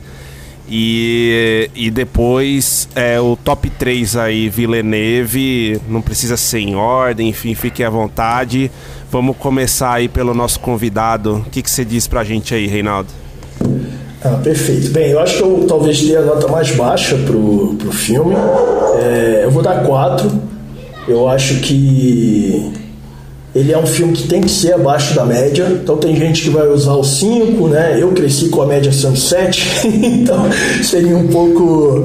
É, mas como atualmente está mais no 5, 5,5, então eu vou dar 4. Ele é um filme bem abaixo da média e é algo que torna-se mais abaixo da média ainda pelo fato de ser o Villeneuve que nos acostumou tão mal. Né? Mal no sentido, nos acostumou mal no sentido de sempre apresentar trabalhos arrebatadores. Né? Eu saí arrebatado do cinema no meu top 3, que é o que eu vou declinar agora. Né? Em terceiro fica o Blade Runner 2049. É, por tudo que a gente já falou, né? eu não vou ficar me repetindo como você bem lembrou, a gente já está aí com uma duração épica, né? Então eu, eu coloco em terceiro Blade Runner. É um filme que eu acho que está no mesmo nível que o original. E eu acho que esse talvez seja o maior elogio que você pode fazer para o Blade Runner 2049. E a, a, junto com o fato de a gente querer ver mais dessa história. Né? Então eu acho que que isso diz muito sobre o trabalho que o Villeneuve fez ali. Em segundo, eu coloco A Chegada, né, os dois últimos filmes dele antes de Duna. É, por tudo que eu já disse também, é um filme lindo, é um filme sobre comunicação, é um filme sobre paz e também é um filme sobre alienígenas. E também é um filme sobre humanidade, sobre se permitir ser humano, né? Às vezes a gente tem que ser tão automático, né? Então é um grande filme, entendeu? É visualmente deslumbrante, é narrativamente impactante e dramaticamente arrebatador. É, em primeiro, eu, para desgosto do Otávio, eu vou colocar Os Suspeitos. Foi meu primeiro contato com Villeneuve, tá? É, foi o primeiro filme dele que eu vi no cinema. É, foi antes de eu. Eu já era cinéfilo, obviamente, mas foi antes de eu começar a exercer atividade crítica. Né? Eu já escrevia, já tinha blog de cinema, mas eu não era profissionalmente crítico de cinema. Né? E, e foi um filme que eu posso dizer que estimulou os meus sentidos de crítico de cinema. Né? Então eu fiquei muito impressionado, muito bem impressionado. Eu quis saber mais daquele cineasta. Então, para mim, os suspeitos fica em primeiro lugar no top 3 do Villeneuve. Boa, Reinaldo. Emenda aí, Otávio. Tá, eu acho que nota, eu eu cresci com com a minha família falando ah, sua média na escola é 5, a dos seus primos é 7, né? E sabe aquela comparação, são mais inteligentes que você, mas no, na minha nota 5 dava para passar de ano, então essa nota que eu dou para Duna. E top 3 eu vou de Blade Runner 2049, que eu acrescento que eu acho que tem uma história talvez, talvez ainda melhor que a do original, mas que ele não existiria sem o original e ele não vai revolucionar o cinema daqui para frente como o filme do o clássico do Ridley Scott uh, revolucionou o cinema e a arte em geral de 1982 para cá. Em segundo lugar, eu também coloco o Blade Runner 2049. e, em, ter, em terceira, a chegada. E é isso. Boa, boa. o, o, o, Otávio é o mestre do plot twist, cara. O cara tem o um plot twist é, nas veias. Ele é sensacional, é, Ele, ele, é, é, é o showman, showman, showman. É, ele, ele domina a arte de, de te fidelizar enquanto ouvinte. Olha Esse cara só. Esse é pro podcast. Ô, ô, Otávio, é você, tem que, você, ô, Otávio, você tem que botar isso no LinkedIn aí, essa frase do Reinaldo aí, cara. Não, bom que eu tô gravando aqui, depois eu anoto lá. Perfeito. Cara, é, o, o, essa nota do, do, Otávio me tranquilizou, cara, esses cinco, porque eu falei, meu, o Reinaldo vai dar nota menor aqui, eu já sei. O Otávio, eu fiquei com medo ali, falei, caralho, acho que ele vai acompanhar um pouco o Reinaldo ali, mas não, você deu um cinco, então eu tô confortável aqui para dar o meu 6 para Duna. colocar um, colocar um acima da média aqui. o Otávio me deixou no conforto aqui para dar um 6 aqui para Duna. É, porque é isso, né? Assim, realmente também me frustrou muito, né, pela expectativa lá, lá, lá em cima, né, que eu tinha sobre o filme e tal, que a gente já comentou mas eu ainda consigo ver alguma coisa ou outra ali apertando, enxugando e tudo mais, torcendo ali, então eu acho que dá pra ir pra um 6 e torcer, né, pra se Deus quiser a parte 2 ali, acho que não tem como ser pior de fato, mas pra ser um nível Villeneuve que a gente tá acostumado. E aí o meu... To... Com mais ratinhos. É, exatamente, mais ratinhos ali. E o meu top 3 aqui do Vila, começando ali pelo terceiro lugar, e aqui, aqui, aqui foi muito, muito difícil mesmo montar esse top 3, né? O, o terceiro e o segundo. O primeiro tá mais fácil. Mas eu vou colocar A Chegada como terceiro. É um filme ali que, como eu falei, né? Na, na revisita, puta, me conquistou absurdamente ali. E, puta, eu, várias, várias coisas, né, que a gente já teceu aqui sobre o filme, né? Acho que não vale a pena comentar de novo aqui, mas é um filme para mim arrebatador, é um sci-fi que se desconstrói ali, que consegue trazer. O Otávio falou, né, da questão do filme do Spielberg, né? Concordo. É, mas o, o, a chegada aqui traz um, sei lá, um frescor, alguma coisa né, mais atual ali que, que você sente e conquista. É, o segundo lugar aqui para mim é, vai ser Incêndios, porque Apesar de ser um filme lá de trás do Villeneuve, mas assim, é um filme para mim poderosíssimo, pesado, forte, mas não apelativo, não violência por violência. É a realidade ali mesmo, né? Que pode se impor ali. E a questão de como a guerra, meu, é avassaladora e, e realmente desconstrói, destrói famílias ali. E assim, um filme de mais baixo orçamento do Villeneuve, mas que já mostrava o que esse cara era capaz, né? E não é para qualquer um, assim, num começo de jornada ali, né? Entregar um filme desse nível, né? Então, Incêndios para mim ali, segundo lugar. E o primeiro lugar é o Blade Runner 2049, né? Esse filme aí, meu, não tem o que falar, né? Já chovemos numa olhada aqui. E, e, assim, o Blade Runner 2049 para mim me lembra até, fazendo um paralelo aqui, de Poderoso Chefão 2, porque ele consegue plantar na tua cabeça uma semente. Cara, será que esse filme não é melhor que 1? Aí você pensa assim, cara, mas 1 tem Marlon Brando, Alpatino surgindo ali e tal, mas puta, o 2, meu, o 2 é foda. E assim, eu sei que o Blade Runner é tudo isso que a gente falou, né? Que você comentou, né, Otávio? Sem ele não existiria o 2049, mas, cara, o 2049, assim, meu, consegue te botar essa dúvida se não é melhor que o primeiro, sabe? E eu só senti isso no cinema em continuação, tirando esses filmes, né? Tipo O Senhor dos Anéis e tudo mais, que tem mais, né? Que, que dois ali. Três é demais, só que não.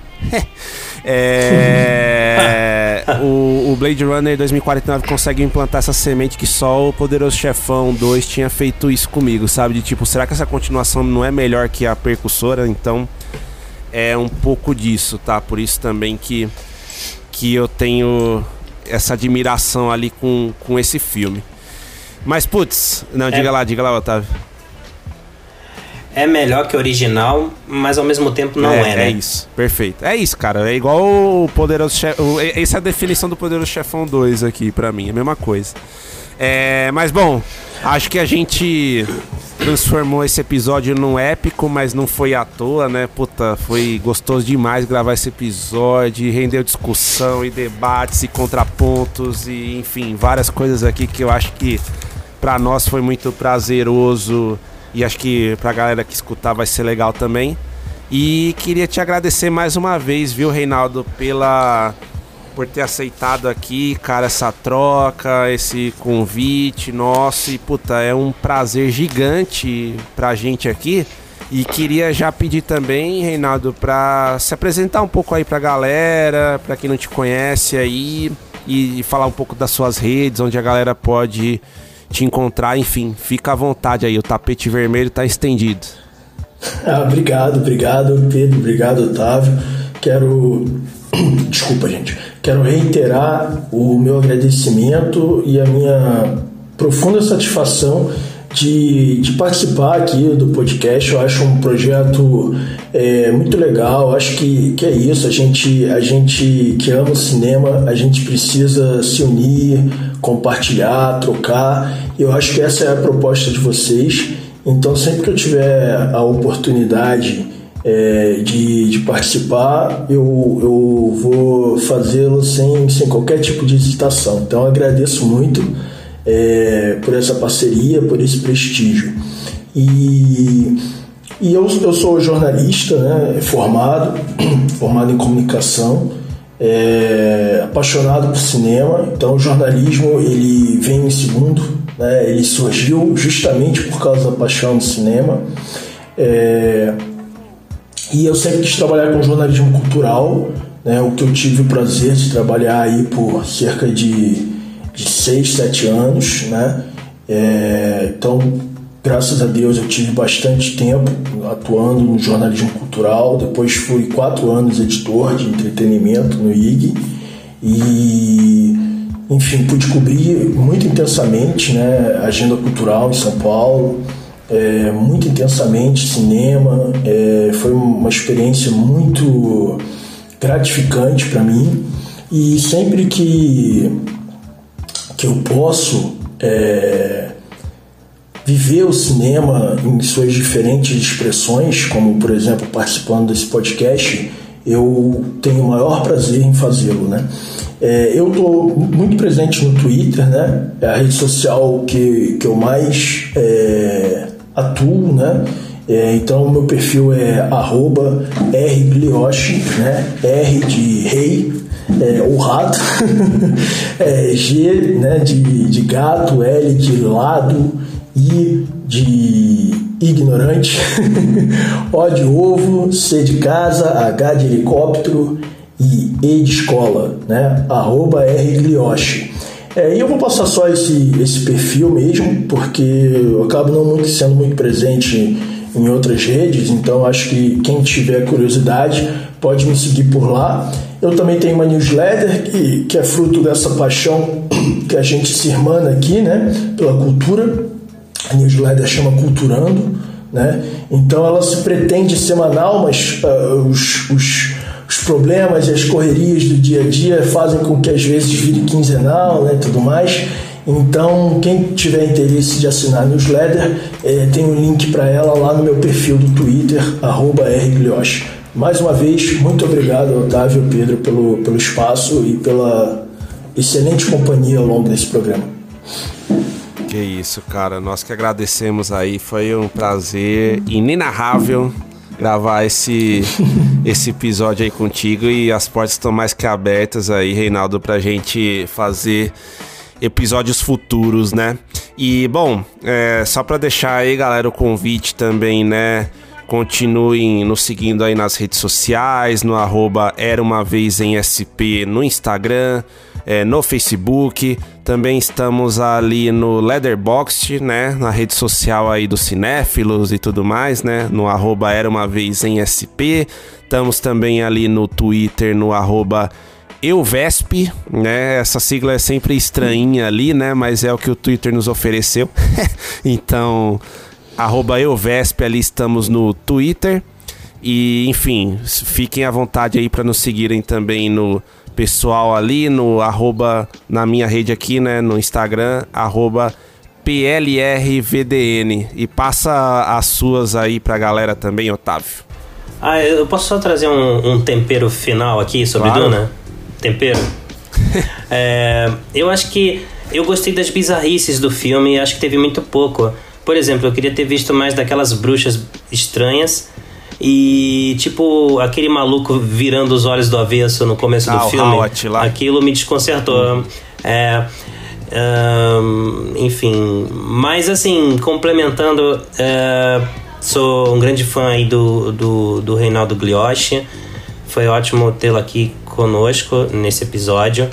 É, eu sinto um pouco ter avacalhado um pouco né, com as expectativas de uma pessoa tão fina quanto Denis Villeneuve, mas que tem trabalhos relevantes e que eu acho que ainda vai me conquistar mais. Uh, mas enfim, uh, como diz a Zendaya no final, isso é apenas o começo. É isso aí. E, se Deus quiser, se Deus quiser. Pelo amor de Deus. E, mas, mas, gente, eu tô no, eu tô no Twitter como arroba hollywoodiano. Uh, meu Instagram também é arroba hollywoodiano. É, perfis onde no Instagram, obviamente, eu falo de cinema. Uh, mais enlatados hollywoodianos. Mais Duna do que o Homem Duplicado, se vocês estão me entendendo qual é a pegada do hollywoodiano.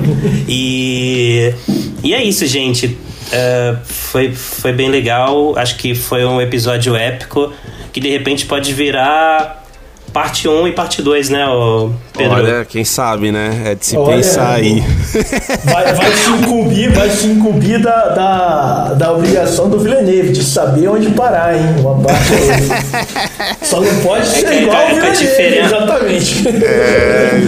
Com a diferença que, assim como o Peter Jackson, a gente fez tudo de uma vez só, né? Só vai, só vai dividir se é quiser. Isso aí, meu. E, e, e, e fica o um mistério aí. E só ressaltando, galera... É, não deixem de seguir o Otávio ali no arroba hollywoodiano, no Twitter e no Instagram, porque o Otávio tá sempre botando belos textos ali, críticas ali do, do cinema, como ele mesmo diz ali, né? Mais hollywoodiano, sempre no padrão ali, Otávio de qualidade dos textos. É... E assim, galera, fiquem à vontade para interagir com a gente nas redes sociais e também para mandar sugestões, críticas, meter o pau, elogiar, enfim, o que o que vocês quiserem aí a gente sempre vai aceitar de bom grado. E bom, nos acompanhem aí. Logo menos tem mais coisa vindo, né? Ainda tem bastante coisa no ano legal aí para que a gente espera, né, que seja legal aí pra gente ver, muita, muitos filmes aí de Oscar e tudo mais que vão começar, né? Já estão começando a pipocar alguns filmes brasileiros também que a gente tá na expectativa aí. E é isso. Bom, queria agradecer de novo, Otávio, mais uma aí, parceiro, mais uma mais um grãozinho aí na nossa jornada. E, e Reinaldo, mais uma vez, muito obrigado aí pela participação. Beleza? Não, valeu. Tem, tem muita areia para rolar é ainda. Isso. Galera. Valeu, obrigado. Boa. Galera, obrigado aí por tudo. E que venha a parte 2 aí. Ou na verdade, nosso episódio 31. Falou!